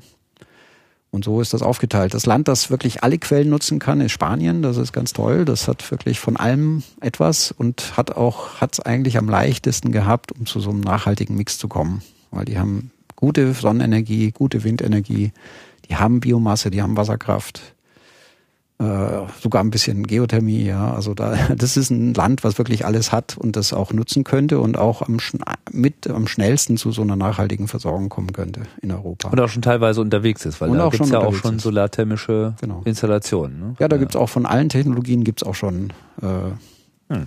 einen Markt, weil die Spanier haben ein Speisegesetz wie in Deutschland. Das haben sie gerade ausgesetzt wegen der wirtschaftlichen Lage, was aber natürlich äh, sehr schwierig ist auch und sehr schwer nachzuvollziehen, weil die erneuerbaren Energien, die sind ein Kostenelement in der Stromversorgung, das konstant ist. Also über die nächsten 20 Jahre, wenn man so einen Einspeisetarif kriegt, werden diese Kosten nicht steigen, während die Kosten des gesamten Restes der Stromversorgung mit Sicherheit nächstes Jahr höher sein werden als dieses Jahr. Und auf genau dieses Kostenelement zu verzichten und auf die, den Ausbau dieses Kostenelements, äh, den Ausbau einzustellen, ist mir in der Lage aus wirtschaftlichen Gründen überhaupt nicht äh, nachvollziehbar. Ne? Also, Aber ähnliches äh, wird ja auch in Deutschland debattiert. Ja, das ist äh, genauso wenig verständlich, ja. Mhm. ja. Also wir schaffen hier mit erneuerbaren Energien ein Element unserer Stromversorgung, was nächstes Jahr genauso viel kosten wird wie dieses Jahr. Und übernächstes auch und in 20 Jahren immer noch. Und das ist ein unglaublicher volkswirtschaftlicher Wert, den wir da schaffen. Äh, den, den muss man auch honorieren, wenn es darum geht, ob man jetzt diese Investition tätigt oder nicht. Äh, aber das ist so eine Investition auf jeden Fall wert. Ja. Mhm. Jetzt ähm, nochmal zu dem Begriff Desertec. Was verbirgt sich hinter dieser Abkürzung oder diesem Bezeichner? Abkürzung ist es ja nur so ein Ansatz. Ja, Wüstentechnologie ja, letztendlich. Äh, die Desertec Initiative mhm. wurde gegründet, nachdem wir unsere Studien durchgeführt hatten und die Ergebnisse vorgelegt haben. Äh, das abgeschlossen war das im Jahr 2007. Und auch auf Basis dieser Studien. Auf der Basis dieser Studien äh, wurde dann diese Initiative erst die Foundation gegründet 2009 und dann eben auch die Desertec Industrial Initiative. Mhm. Und letztendlich, ja, kann man so ein bisschen sagen, die Studien haben damit äh, dazu beigetragen, da das wissenschaftliche Fundament dafür zu legen und zu zeigen, das geht. Und dann haben die eben gesagt, ja, das interessiert uns, dann machen wir weiter. Jetzt ähm, haben wir. Wer hat das gegründet? Also wer ist in dieser Foundation zusammengeschlossen? Ja, das sind ganz verschiedene Leute, die also, also Personen, Firmen, ja, Staaten. in der Foundation, das sind wirklich Personen, die sich für das Thema interessieren und da was machen möchten. Das sind keine Firmen da drin. Mhm. Also das sind wirklich. Es ist mehr so ein Think Tank. Das ist ein Think Tank, genau. Mhm. Äh, die haben auch zum Beispiel äh, so Initiativen wie das Desertec University Network gegründet mit äh, und veranlasst auch, sodass sich einfach die Idee dieser, dieses Desertec-Konzeptes verbreiten äh, soll oder, oder propagieren das. Und das ist eben nicht nur auf die europäische Region bezogen, sondern eben auf, auf die ganze Welt. Man kann sowas auch in den USA machen oder in Asien. Letztendlich immer da, wo, äh, ja, wo es eben diese Distanz zwischen äh, ertragreichen erneuerbaren Energiequellen gibt und den Ballungszentren. Letztendlich kann man das überall da machen. Ne? Mhm. Ein schönes Beispiel ist zum Beispiel Neuseeland äh, auf der ich glaube, auf der Südinsel, da ist sehr viel Wasserkraft und auf der Nordinsel, da ist die Bevölkerung letztendlich. Und genau zwischen den beiden gibt es so eine Leitung, die den Strom aus der Wasserkraft durchs Meer äh, überträgt zum Ballungszentrum. Ne? Also das gibt's auch schon. Das ist jetzt so gesehen noch nicht mal was Neues. Ne? Also die Neuseeländer machen das seit Jahrzehnten, mhm. was hier vorgeschlagen auch mit diesen wird. Gleichstromleitungen. Mit den gleichen Gleichstromleitungen durchs Meer auch. Ne? Mhm eben da, wo die Energie ist, äh, ernten und dorthin bringen, wo die Energie gebraucht wird. Ne? Also äh, wenn man so will, ein alter klingt Hut. eigentlich äh, klingt eigentlich alles ganz einfach so, ja. Also, ja, also fragt man sich, warum steht das nicht schon längst und wo? Technisch ist das überall denn? da einfach. Äh, äh, technisch ist es einfach, ne? Das ist Stand der Technik. Wird auch weltweit in großem Maßstab gemacht. Also es gibt zum Beispiel eine Verbindung zwischen Norwegen und Holland ja, übers Meer. Es gibt eine zwischen Schweden und Deutschland. Schweden und Polen ist verbunden. Griechenland, Italien sind verbunden. Äh, diese Technologie gibt's überall schon. Ähm, die Schwierigkeit jetzt ist, äh, da wo letztendlich gewünscht wird, einen Ausgleich zwischen zwei Ländern zu machen, wird das auch international gemacht. Äh, um Erneuerbare irgendwo zu ernten und in ein Ballungszentrum zu bringen, da wird es in den Ländern gemacht, also national. In China, eben Neuseeland, das ist innerhalb der Landesgrenzen. Und die Herausforderung von dem Desertec, von dem Wüstenstrom letztendlich von Marokko nach Deutschland zu bringen, zum Beispiel, als Beispiel jetzt, wäre natürlich diese Energie durch mehrere Länder zu transportieren. Ne? Und das ist natürlich eine politische Herausforderung äh, erstmal. Ne? Also da spielen da ganz verschiedene Interessen rein, da spielen äh, natürlich Akzeptanz rein der Bevölkerung. Geostrategische Erwägungen. Geostrategische mhm. Erwägungen, auch Sicherheitserwägungen. Äh, ist das denn sicher dann, wenn der Strom über so große Entfernungen kommt und aus welcher Region kommt er da? Und das macht das alles etwas schwieriger, nicht auf dem technischen Niveau, sondern eben auf dem politischen, äh, sozialen Niveau. Ne? Es ist eine komplexe Aufgabe. Äh, letztendlich ist der Grund für diese langen Streckenimporte die Qualität der Energie. Äh, so eine 3000 Kilometer lange Leitung wird man nur bauen, wenn man Energie für, zu einer Qualität bekommt, die man vor Ort nicht bekommt. Ne? Also Qualität im Sinne von und Flexibilität, Ver Verfügbarkeit, Verfügbarkeit nach Bedarf und gleichzeitig eben umweltfreundlich. Ja. Ne? Und äh, das ist eben das, was dieser Wüstenstrom kann. Wir selber in Europa oder auch in Deutschland haben auch regelbare erneuerbare Energiequellen wie die Biomasse, aber dann wird schon ein bisschen eng. Ne? Also was haben wir hier, was noch wirklich flexibel ist? Die Wasserkraft ist es nicht. Das ist bei uns hauptsächlich Laufwasserkraft. Die ähm, Windenergie ist es auch nur in sehr eingeschränkten Maße. Windenergie und Photovoltaik sind nach unten regelbar, aber nicht dann wieder nach oben. Ja. Unbedingt dann, wenn man sie braucht. genau. Ne? Das heißt, diese Qualität erneuerbarer und gleichzeitig flexibel und gleichzeitig gesicherte Leistung, das ist eben das, was diesen Wüstenstromimport wert macht, sage ich jetzt mal. Ne? Und deswegen kommt er auch bei uns in den Szenarien mit rein. Wird denn dieser Wert allgemein anerkannt? Also ist das in dieser ganzen Debatte äh, so, dass eigentlich alle so ein bisschen mit dem Kopf nicken und sagen, ja, müsste man mal machen oder ist das umstritten?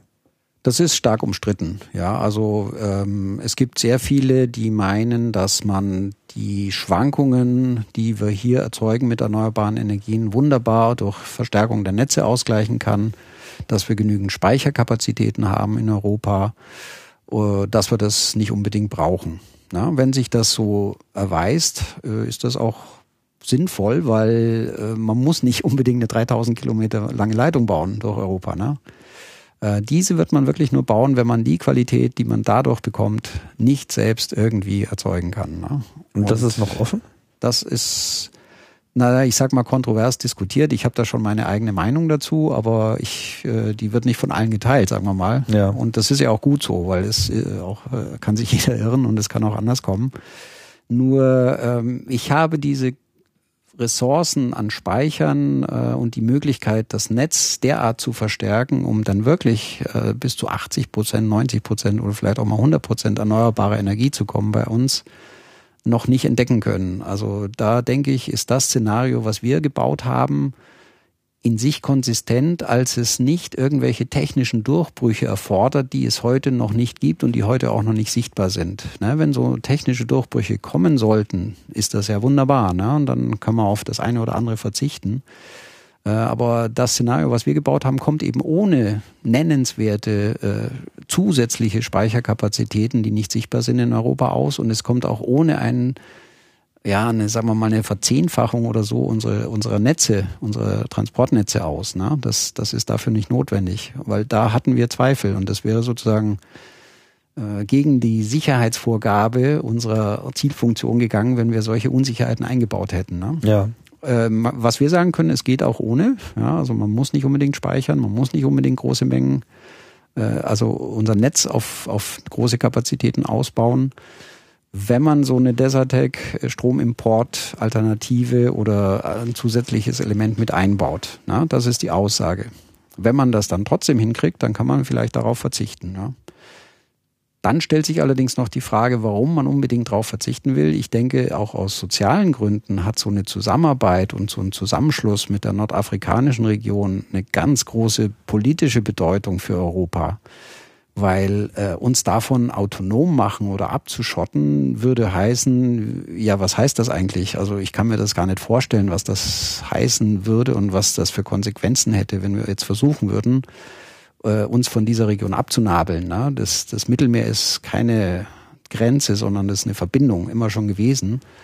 Und äh, ich denke, so ein Zusammenschluss dieser beiden Regionen, um gemeinsam die verfügbaren Ressourcen optimal zu nutzen, die da verfügbar sind, das ist, halte ich für einen wesentlich besseren Weg als, mhm. als uns da abzunabeln. Ja, ich meine, es gab ja viel Bewegung. Ich will das jetzt hier auch gar nicht auf so einer politischen Ebene diskutieren, aber äh, es ist ja auch offensichtlich, dass äh, dort viel in Bewegung ist. Im einen mhm. Land äh, mehr oder weniger. Ähm, wenn man sich jetzt überlegt, dass man dort eben große Kraftwerke aufbaut, dann wäre es ja auch so, dass ja die Energie auch nicht, die dort erzeugt wird, nicht zu 100 Prozent dann nach Europa geleitet wird, sondern es wäre ja auch so, dass diese Energie vor allem vor Ort genutzt wird und auch dort äh, genau dieselben ähm, Anforderungen erstmal erfüllt, wie es auch für Europa tun würde. Ja, natürlich. Also die, äh, der Stromverbrauch in der Region Nordafrika wächst mit fünf bis acht Prozent pro Jahr. Da geht's erstmal vorrangig drum. Ne? Also wenn ähm, nach unseren Szenarien ist im Jahr 2050 dort unten etwa der gleiche Stromverbrauch wie bei uns. Mhm.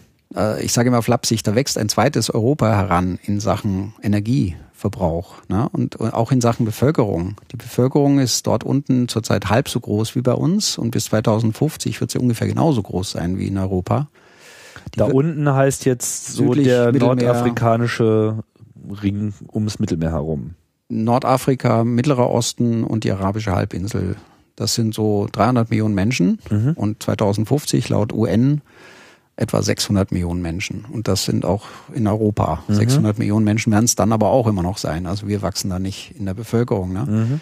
Die Wirtschaft da unten wächst sehr stark. Ne? Auch hohe Wirtschaftswachstumsraten. Bei uns ist sie eher, wächst sie geringer auf hohem Niveau natürlich. Mhm. Und äh, das heißt, auch wirtschaftlich wird die Region da unten etwa auf unsere heutige Größenordnung und Leistungsfähigkeit kommen. Äh, und letztendlich eben auch energetisch. Also in all in diesen drei Punkten Bevölkerung, Wirtschaft und Energie wird da wächst da ein zweites Europa heran. Und ich stelle dann immer die Frage, wer kriegt denn dann im Jahr 2050 die Energie? Ja, vor allem die fossile Energie. Ja.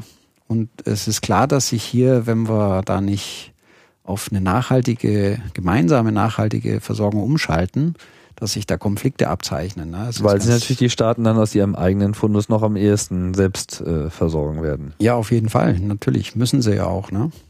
Und die, die Philosophie dahinter ist letztendlich, diese ideal gespeicherten fossilen Energieformen so weit runterzufahren, dass sie eben dafür die Lücken zu stopfen, die Erneuerbare nicht stopfen können, noch lange, lange Zeit ausreichen. Ne? Das ist letztendlich die Nachhaltigkeitsstrategie. Äh, aber eben nicht Kohle, Öl und Gas in der Grundlast verbrennen, in der ungeregelten Grundlast. Ne? Also ja. das ist eine Verschwendung ohne Ende. Ja. ja. Sondern sie genau dafür nutzen, wo sie wirklich gut geeignet sind, für als ideal gespeicherte für die Verbrauchsspitzen Lückenfüller für ja. die Verbrauchsspitzen. Ne? Und die erneuerbaren Ströme so weit nutzen, wie sie verfügbar sind. Äh, die haben ihre Grenzen, ist ganz klar. Die kosten auch Geld, aber letztendlich wird daraus ein nachhaltiges Konzept. Wenn wir noch mal vielleicht einen, äh, einen Zacken konkreter, es gibt da ja sicherlich schon sehr ausgereifte Planspiele, was man jetzt auch mal konkret bauen könnte. Sagen wir mal, äh, irgendjemand schnipst jetzt mit dem Finger und die ganzen politischen Probleme sind weitgehend gelöst. Äh, ja, alle haben sich lieb und äh, warten auf das Kabel. was könnte man denn jetzt zum Bauen? Was, was würde denn jetzt so aus heutiger Sicht mit den ganzen technischen Realisierungsoptionen, die ja schon klar äh, zu sein scheinen, was würde man konkret bauen? Wollen müssen. Ja, man würde das weiterbauen, was es schon gibt. Eine Verbindung zwischen Marokko und Spanien zum Beispiel, die gibt es schon. Die hat jetzt ein Gigawatt Leistung, kann auf zwei Gigawatt ausgebaut werden und man könnte eben genau da über die äh, geografische Region noch weitere Verbindungen schaffen. Ne? Auch weiter als bis Spanien, dann eben bis Frankreich oder sogar bis Deutschland. Ne? Da müsste man Kabel legen halt dann. Ne? Mhm. Äh, das nächste ist die geplante Verbindung zwischen Tunesien und Italien. Die ist geplant, äh, die wird auch wahrscheinlich gebaut demnächst, äh, findet schon statt. Ne? Und dann ist hintenrum noch über ähm, Türkei letztendlich ähm, Libanon, Libanon, Israel. Syrien ist da mhm. dazwischen. Da ist natürlich ein Schlock noch drin. Ja. Und äh, da auch eine Verbindung könnte man könnte man auch eine Verbindung schaffen nach äh, Nordafrika. Ne? Also das sind so oder halt über Zypern wäre ja auch Zypern, ja. Oder? Also es gibt mannigfaltige Verbindungen. Auch äh, Algerien, Spanien ist eine Trasse geplant, durchs Mittelmeer dann durchzulegen. Ne? Das heißt, diese Verbindungen finden schon statt, auch mit HGÜ-Technologie. Äh, die sind in der Planung äh, letztendlich vorrangig, um Ausgleichseffekte zu ermöglichen zwischen den Ländern. Ne? Aber gibt es denn im Süden schon Kraftwerke, die das auch bedienen können, diese Leitung? Oder ist das jetzt erstmal nur die Infrastruktur so für den Fall das? Ja, wie gesagt, das ist erstmal nur so, um die Länder miteinander zu verbinden, um ein gemeinsames äh, Netz zu schaffen. Äh, letztendlich, was den Solarstromimport angeht, äh, da muss man dann Ex Kraftwerke bauen, die wirklich Regelenergie für den Bedarf in Deutschland zum Beispiel oder in, in, in Spanien liefern. Ne? Also wo diese Qualität der Stromerzeugung in einem konkreten Kraftwerk geplant und gebaut wird und realisiert wird und dann über eine Leitung von A nach B in Deutschland äh, eingespeist wird, nach Bedarf in Deutschland. Das ist nicht das Kraftwerk, was gleichzeitig für Marokko arbeitet. Das muss daneben stehen und für Marokko arbeiten und dort denselben Zweck erfüllen, nämlich Regelenergie für Marokko liefern. Das mhm. sind zwei verschiedene Kraftwerke. Es gibt sehr viel. Warum nicht das, warum nicht eins für alle? Ja, weil wenn dann mal die Situation kommt, dass Deutschland eine Stromlücke hat und diesen Strom dringend braucht und bereit ist, beliebig viel Geld dafür zu bezahlen, dann gehen in Marokko möglicherweise die Lichter aus. Ne? Vor allem, weil eben Deutschland 80 Gigawatt absaugt und Marokko 6. Okay, verstehe. Also man würde also, sich schon sein eigenes Kraftwerk bauen wollen, um dann einfach auch die Versorgungssicherheit an ja. der Stelle zu haben. Es spricht nichts dagegen, diese zu verbinden sozusagen. Also die, die irgendwie über eine Technologie, dass wenn man mal jetzt da Überschüsse erzeugt, also Deutschland fordert jetzt nichts ab, ne? Äh, ich müsste jetzt sagen wir mal, Energie wegschmeißen aus dem Solarkraftwerk oder aus dem Windpark, ja, weil ich es nicht nach Deutschland liefern kann, dann hätte ich das für Marokko zur Verfügung. Also so weit muss man die Trennung nicht treiben, dass ja. man das jetzt nicht realisieren könnte. Ne? Aber es müssen da sehr klare Regeln geschaffen werden, wer im Zweifelsfall hm, den Strom kriegt, sage ich mal. Ne? Weil sonst äh, saugt der Stärkere einfach den Strom ab und das wäre natürlich auch nicht gut für die relativ kleinen Verbraucher noch da unten. Wie findet man denn jetzt so einen optimalen Standort? Ich meine, wir haben gesagt, okay, da gibt's, äh, da ist viel Platz. Viel Platz heißt auch viele Optionen. Ähm, ist alles gleich gut geeignet? Hat das jetzt allein, ist das jetzt nur die Frage, ist da eine Wanderdüne oder nicht? Oder äh, sind auch in dem Bereich noch die äh, möglichen Energiegewinnungen noch sehr unterschiedlich. Wie, wie kommt man da ja, also zur Platzwahl? Das erste ist die Ressource, die Solarstrahlung. Äh, die Solarstrahlung, da kommt die Raumfahrt wieder ins Spiel. Äh, da benutzen wir die Ferner Satellitenfernerkundung äh, dafür, auch unsere Kollegen aus Oberpfaffenhofen, die uns dann Daten dafür liefern, äh, wo sind wie viel Wolken, wo sind wie viel Aerosole in der Atmosphäre, also Staub zum Beispiel, äh, dann Wasserdampf und so weiter. Also äh, die Komponenten der Atmosphäre bestimmt man praktisch aus der Fernerkundung, baut sich damit eine Modellatmosphäre zusammen und ermittelt dann über ein sehr anspruchsvolles Modell, was wir hier haben, die Solarstrahlung am Boden. Ne? Und daraus kann man dann sozusagen im stundenweisen Rhythmus ausrechnen, was so ein Solarkraftwerk oder eine Photovoltaikzelle das, an das Leistung könnt, Das könnte kann. man machen oder das, das machen ist auch getan worden. Ja, ja, War das, das, jetzt auch schon Teil dieser Studie oder hat das, das damit erstmal nichts zu tun? Gehabt? Doch, das wurde auch in der Studie schon benutzt, ah. dieses Fernerkundungssystem. Ja, wir haben da eine Karte sozusagen der solaren Strahlungsressource für den Mittelmeerraum generiert im Rahmen der Studie. Ah, okay. Und, Und äh, was hat man da so herauslesen äh, können? Naja, also das Triviale, dass dort unten sehr viel mehr Sonnenenergie zur Verfügung ist. Übers Jahr ist es ungefähr dreimal so viel wie bei uns. Und dass die Energie vor allem sehr viel regelmäßiger verfügbar ist. Also ich meine jetzt nicht so sehr im Vergleich zu Europa, sondern ja. im, im Vergleich aller an, alle zur, im Wesentlichen sich anbietenden Gebiete. Ich meine, das ist ja auch eine riesige Region. Das ja. ist ja nochmal genauso breit wie Europa? Naja, man kann ganz äh, einfach sagen, da wo die Wüste ist, äh, ist die Sonnenenergie natürlich sehr stark vorhanden. Deswegen ist die Wüste da. Ne? Und das zeigt wieder, die Sonnenenergie ist über alle diese Länder sehr, sehr gleichmäßig verteilt. Ne? Also eigentlich würde alles in Frage kommen. Es kommt äh, mehr oder weniger. jedes Land in Frage und innerhalb des Landes gibt es natürlich Unterschiede. Äh, zum Beispiel nördlich an der Küste ist weniger Sonnenenergie im Mittelmeer. Mhm. Wenn man weiter in die Wüste geht, wird's mehr. Wenn man dann noch weiter in die Wüste geht, wird's wieder weniger, weil dann sehr viel äh, Aerosole und, und Sand und so, in, also Staub, Staubteilchen in der mhm. Wüste sind. Ne? Da gibt's also auch so ein bisschen optimale Bereiche. Äh, am Roten Meer entlang ist es äh, eine sehr, sehr gute, auch am Meer eine sehr gute Situation. Da haben sie wunderbare Einstrahlungen, deswegen sind da auch lauter Badeorte, nehme ich an. Ja, sind sie, ja. Also da glaub, das sind auch so viele Badeorte, dass da gar kein Platz mehr ist für Solarthermie. Nee, nee, die, die Badeorte sind ja nur direkt am, am Strand. Ja, das stimmt schon. Dahinter ist noch sehr viel Platz und das und die Badeorte brauchen ja auch sehr viel Energie. Also da ergibt sich tatsächlich ein ganz interessanter Markt äh, für Sonnenenergie da mhm. unten.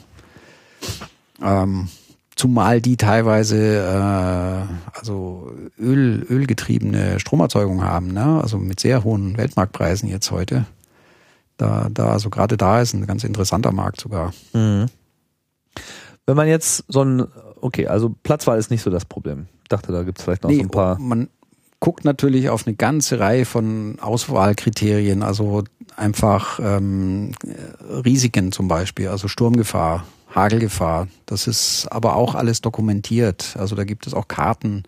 Hagelgefahr. Hagelgefahr, ja. Die Münchner Rückversicherungsgesellschaft hat einen Atlas der Naturgefahren weltweit, aus dem man, in dem man gucken kann, wo welche Gefahren drohen. Es hagelt in der Wüste? Es hagelt in der Wüste, ja, ja. In Kairo, da, da gab's mal Tennisballgroße Hagelkörner in Kairo. Oh. Und das richtet natürlich einen ziemlichen Schaden an. Ne? Auch jetzt so für Solarpaneele. Äh auch nicht so. Also Tennisball groß ist nicht mehr gut, nee. Ja, okay. In Kalifornien bei den Anlagen, da gab es schon mal Taubenei große Hagelkörner und äh, da wurden die Kollektoren in die Schutzposition gefahren. Die haben hinten so eine, naja, eine sehr stabile Lackschicht drauf. Ah. Diese erstens von der Atmosphäre abkapselt, den Spiegel abkapselt und dann zweitens eben auch einen mechanischen Schutz bietet. Und da ist nichts passiert, aber Tennisball groß ist klar, ja. Das, das würde reinhauen.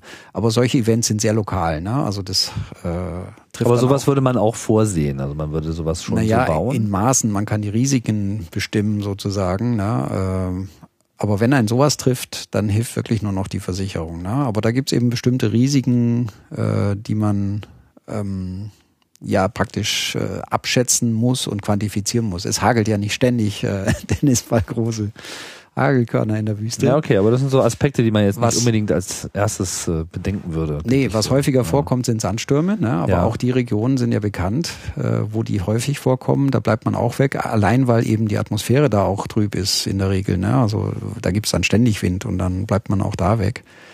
Äh, man sucht sich eben die Regionen, die wirklich sehr gute Einstrahlung bieten, die auch erreichbar sind, Straßennetz, äh, Infrastruktur für die Stromanbindung. Man will ja auch jetzt nicht jetzt gleich, wenn man jetzt Kairo versorgen will, tausende Kilometer Leitung bauen und so. Ne? Ja.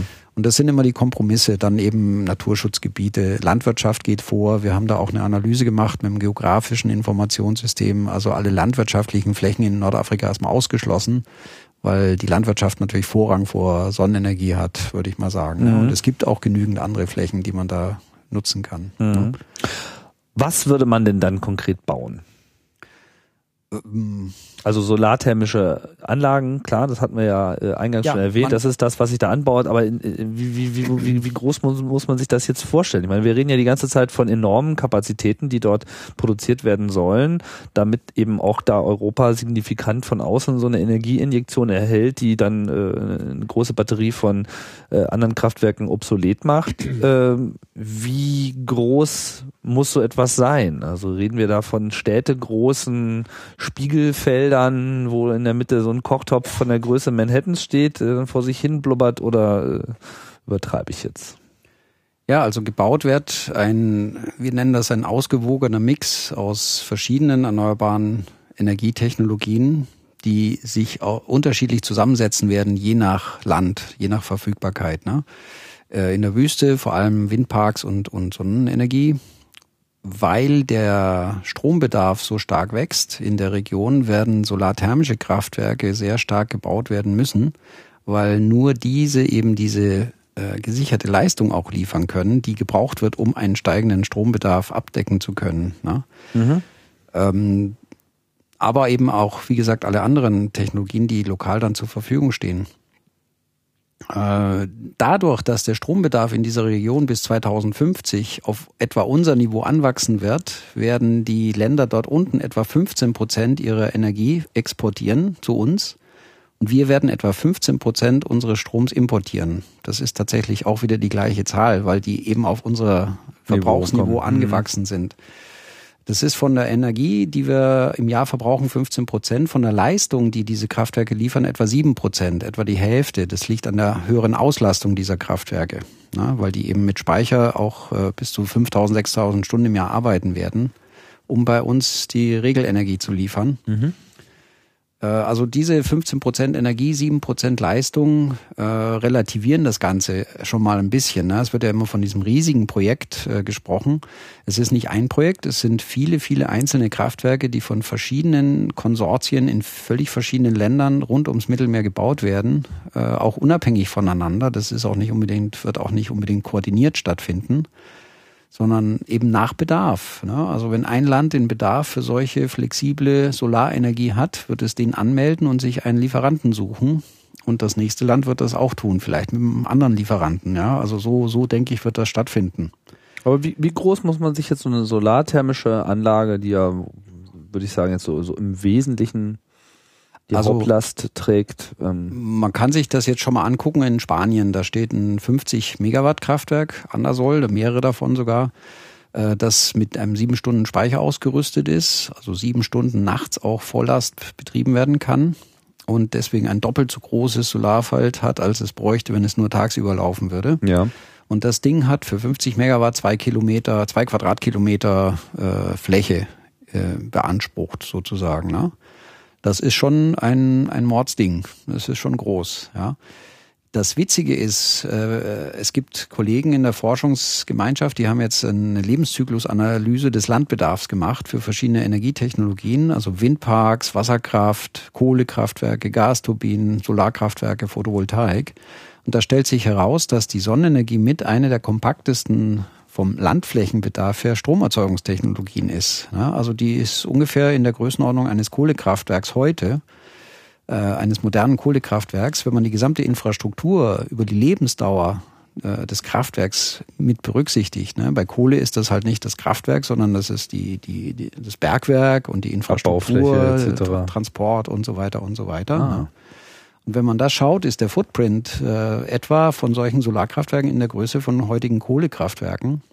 Das heißt, dieser Blick auf Solarthermie, wo man sich mal denkt, so Unmengen an Flächen müssten jetzt geopfert nein, nein, werden nein, für diese Energie, stimmt so eigentlich gar das nicht. Das stimmt überhaupt nicht, sondern es stellt sich als sehr kompakte Technologie heraus, mit einem geringen Footprint. Und vor allem die Qualität dieses Footprints ist natürlich eine ganz andere. Jetzt vergleichen Sie mal Braunkohle, Bergbau mit dem Solarfeld, das sie nach 20 Jahren wieder abbauen können, wenn sie möchten, ja. Ja äh, das äh, in der Wüste Schatten erzeugt. Äh, wir haben also in Spanien festgestellt, die, die, also bei den Linea Fresnel-Kollektoren, das ist eine bestimmte Technologie, dass äh, das Gras unter den Kollektoren grüner ist als außenrum. Ja, also da das hat sogar Vorteile letztendlich. Äh, die Leute denken drüber nach, ob sie da unten Landwirtschaft betreiben können zwischen den Kollektoren, weil ja da Sachen wachsen, die in der Wüste nicht wachsen würden. Ne? Über ah. sowas wird da ernsthaft nachgedacht. Das heißt, man würde die auch bewusst höher bauen. Man würde die eventuell höher bauen, anpassen, vielleicht sogar so regeln, dass genügend Sonnenenergie für die Kartoffeln dann da ist, aber auch noch genügend für den Strom. Ja, das kann man alles optimieren. Da denken Leute drüber nach. Das heißt, diese Qualität des Flächenverbrauchs ist eine völlig andere ne? bei allen erneuerbaren Energien. Also wenn Windrad irgendwo auf einer Weide steht, ist natürlich eine sehr große Fläche irgendwie beansprucht. Ne? Äh, aber ja gut, für den Ackerbau bräuchte man natürlich dann auch noch Wasser. Aber dann hätte man auch gleich Ackerbau, die äh, Energie, das Wasser dort auch hinzubringen. Wenn man das in der Wüste machen will, ja. ja. Das, äh, da hätte man dann, äh, naja, man muss sich mal die nordafrikanische Region anschauen, die ist umgeben von Wasser. Äh, riesige Landflächen umgeben von Wasser, nur das Wasser ist halt salzig, ja, ja. das ist Meerwasser. Aber die Energie ist ja da, die ist im Überfluss da, deswegen ist da eine Wüste. Und wenn man diese Energie jetzt für die Wasserentsalzung nutzen würde, was auch geht, technisch ist das kein Problem, haben wir in der Was auch schon getan wird.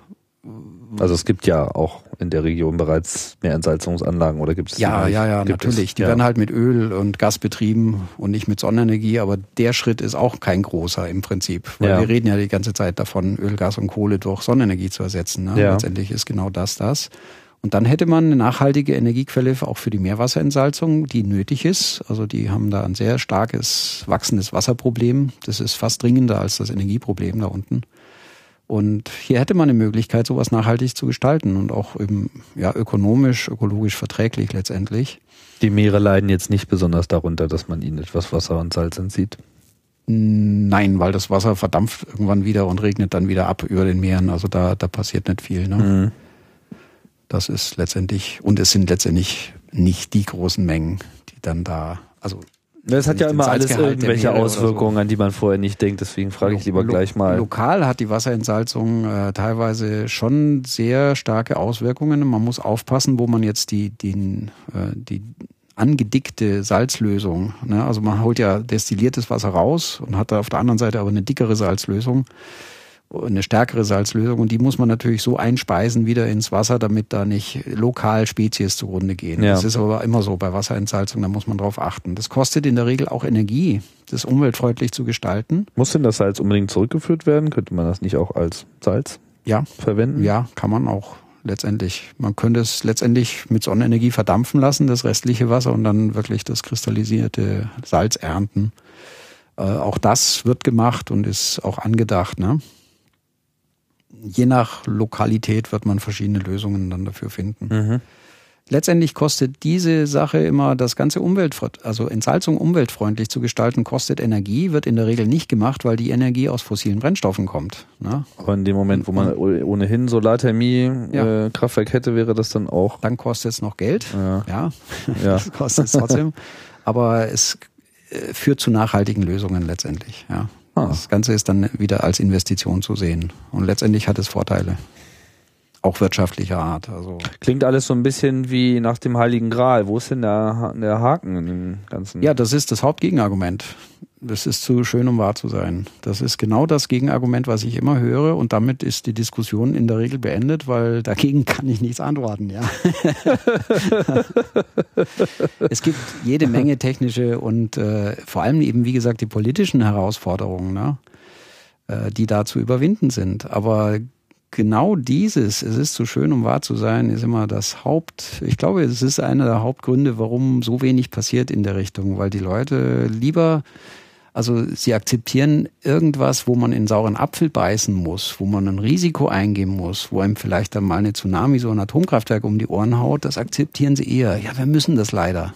Ja? Mhm. Und etwas, was so gut klingt, glauben sie nicht. Und das ist, das ist tatsächlich. Ja, weil wir, Probleme haben wir immer gehabt. äh, ja, ja, mit sowas, was soll denn das jetzt hier problemfrei ja. in die Zukunft? Also das sind mir, wir nicht gewohnt. Wenn mir mal was einfällt, dann werde ich das sofort publizieren damit, hm. äh, damit dieses sozusagen äh, bedient wird. Ja. So hier, wir haben jetzt auch ein Problem. Ach, ja, genau. Gott sei Dank. Nein, es gibt natürlich Probleme auch, aber es, das Hauptproblem ist nicht der frühe Entwicklungsstand. Ja, wir haben ein Gigawatt, die anderen Technologien sind inzwischen bei 70 und 250. Ja. ja. Äh, wir haben die Konkurrenz der anderen erneuerbaren Technologien, die durch diesen starken Ausbau inzwischen günstiger geworden sind. Ja. Mit der Solarthermie haben wir dieses Problem und wir haben natürlich jede Menge Konkurrenz auf Seiten des konventionellen Lagers, also Kernenergie und fossile Energieträger, die wollen ja sowas gar nicht haben. Ne? Das mhm. ist ja die Beanspruchung, dass nur sie allein Regelenergie liefern können. Ne? Und äh, viele Leute glauben nicht, dass aus Sonnenenergie Regelenergie werden kann über so ein Konzept. Das ist auch noch nicht so bekannt. Ja. Wir hatten ja jetzt in, in, in Deutschland ähm, 2011 ja noch einschneidende Änderungen. Viele Atomkraftwerke sind vom Netz genommen worden in der Folge der Ereignisse in äh, Fukushima, wie ja allgemein bekannt ist. Es war ja immer so ein, mh, ja, so eine generelle Sicht der Dinge, dass äh, genau dieser Fall ja ein großes Problem wäre, weil eben dann in dem Moment nicht mehr diese Regelenergie so zuverlässig geliefert werden können soll. Ich weiß jetzt, habe jetzt nicht den Einblick, ob äh, es tatsächlich zu irgendwelchen Engpässen konkret gekommen äh, ist oder die eben nur wiederum durch die Zuführung anderer Atomenergie aus anderen Ländern hat ausgeglichen werden können. Ähm, wie entwickelt sich denn das so real unter diesen Bedingungen? Ja, es geht eben dann doch. Also in Japan äh, weiß ich es nicht. Da kann es sein, dass sie einfach auf fossile Energieträger zurückgreifen mussten. jetzt, ne, um die, um diese Energie zu ersetzen. Ja. Weil einfach Japan bis dahin noch nicht viel Erneuerbare ausgebaut hatte, ne. In Deutschland ist es so, wir haben seit zehn Jahren massiv erneuerbare Energien zugebaut. Und äh, wir sehen, was hier passiert. Ne? Wir sehen, dass das EEG letztendlich ein preisstabilisierendes Element unserer Stromversorgung geworden ist. Äh, wir sehen letztendlich, dass äh, also das erneuerbare Energien das erneuerbare Gesetz, EEG. Energiegesetz ne? Energie erzeugt hat, die eben preisstabil ist, äh, während das andere sich wirklich stark verteuert hat. Das kann man sehr schön aus den Statistiken ablesen und sich weiter verteuern wird, voraussichtlich, auch was eben Analysten sagen. Wir sehen, dass äh, letztendlich unter bestimmten Wetterlagen in Frankreich die Atomkraftwerke in die Knie gehen und Deutschland lustig Energie nach Frankreich exportiert, nach Abschaltung unserer Kernreaktoren. Das hat man in den letzten Wochen. Also das ist eben nicht so. Ne? Der, der Punkt ist, dass erneuerbare Energien, wenn sie in, wenn alle Formen erneuerbarer Energie genutzt werden, dass damit Strom nach Bedarf erzeugt werden kann. Der, der Fehler ist zu denken, die Photovoltaik muss es allein machen. Da haben wir ein Riesenproblem. Oder nur die Windenergie etc. Die Windenergie muss es allein machen. Und dann sagt man, ah ja, die kann es nicht, die kann es nicht. Aha, die Erneuerbaren können nichts. Ja? Und der solarthermischen Kraftwerkstechnik, die man ja erst noch importieren muss aus 3000 Kilometern Entfernung, der glaubt man das eh nicht. Ja. ja. Und das bisschen Biomasse und Wasserkraft, was wir haben, reicht nicht aus. Und schon haben wir alle ad acta gelegt und uns auf den Holzweg begeben. Ja, machen das so, wie wir es immer gemacht haben. Und das ist eben falsch, sondern alle zusammen, alle Erneuerbaren zusammen können Energie nach Bedarf liefern. Und da muss man hin. Ne? Und zwar gemeinsam. Und nicht nur gemeinsam in Deutschland, sondern gemeinsam in Europa und gemeinsam in Eumena nennen wir das, also Europa, Mittlerer Osten, Nordafrika, und das ist eigentlich mal eine schöne Vision. Also wenn ich dran denke, wie die Montanunion entstanden ist und aus Europa eine EU gemacht hat, äh, dann könnte man aus Eumena vielleicht auch mal was machen. Ne? Also so dass dieser Energieverbund vielleicht eben auch zu einer Stabilität der Gesamtregion führen ja, könnte, einfach weil die Abhängigkeiten dann auch einfach klarer sind. Genau, also die Montanunion war ein Verbund für Stahl und Kohle und jetzt hätten wir hier einen für Energie und Wasser zum Beispiel. Und das ist eine Vision, die, die, mir sehr gut gefällt, jetzt rein persönlich. Ne? Und äh, ich denke, das ist ein Pfad in der Nachhaltigkeit, äh, nicht die Abschottung verschiedener Regionen voneinander. Das macht keinen Sinn. Wenn da jetzt Probleme aufgetreten sind, äh, dann sind die lösbar und letztendlich eine Demokratisierung der Region ist ja nichts, was uns letztendlich entgegensteht oder was auch so einem Konzept entgegensteht, sondern im Gegenteil neue Wege für so solche Konzepte öffnet. Ne? Das ist letztendlich positiv, ne? muss man schon sagen. Äh, viele sehen da jetzt eine Gefahr, aber ich sehe es eigentlich nicht. Ne? Und dann äh, gibt es noch ähm, ja den Hinweis, man könnte ja diese Stromleitungen dann abschalten und dann stehen wir ohne Strom da. Ne? Erstens sind sieben Prozent unserer Leistung, wie gesagt. Die sieben Prozent haben wir sowieso als Reserve. Wir haben min immer mindestens 20 Prozent Reserve rumstehen, einfach weil auch was anderes passieren kann. Das heißt, die wird man ersetzen können. Und das andere ist, äh, wir haben jetzt nur wenige Lieferanten von Energie. Wir hängen an Monopolen, die uns beliebig die Preise diktieren. Wenn jetzt hier 30 neue Lieferanten über Stromleitungen Energie nach Europa schicken, dann vervielfältigt sich unser Angebot, äh, was in der Regel dazu führt, dass sich die Versorgungssicherheit verbessert und die Preise sinken. Ja. Beziehungsweise stabil bleiben. Zumindest stabil ja. bleiben, ja. Mhm. Das sind stabilisierende Elemente in Sachen Sicherheit, Ökonomie und äh, es ist eben nicht so, dass eine Abschottung letztendlich zu einer erhöhten Sicherheit führen würde, sondern ganz das Gegenteil. Ne? Das ist im technischen so und auch im politischen und so, äh, sozialen Bereich, ja, letztendlich. Ja, ein ähm, doch sehr ähm, weitreichendes Forschungsgebiet, was hier ähm, DLR-Standort ausgearbeitet wird. Haben wir jetzt noch irgendeinen wichtigen Aspekt vernachlässigt in dieser doch weit geführten Debatte. ich müsste mir nochmal anhören, um, um vielleicht noch rauszufinden. Ja, gut, fehlt, das können wir ja machen. Dann ja. können wir jetzt noch einen zweiten Teil nachliefern. Ansonsten würde ich mhm. sagen, vielen Dank, ja, Franz Trieb, für die Danke. Ausführungen hier zu dem gesamten Themenkomplex erneuerbare Energien und überhaupt Energiewirtschaft von morgen, an dem hier gearbeitet wird beim DLR. Ja, und ich sage danke fürs Zuhören. Hier 33. Ausgabe von Raumzeit. Und wie immer, es geht hier bald wieder weiter. Ich sag Tschüss und bis bald.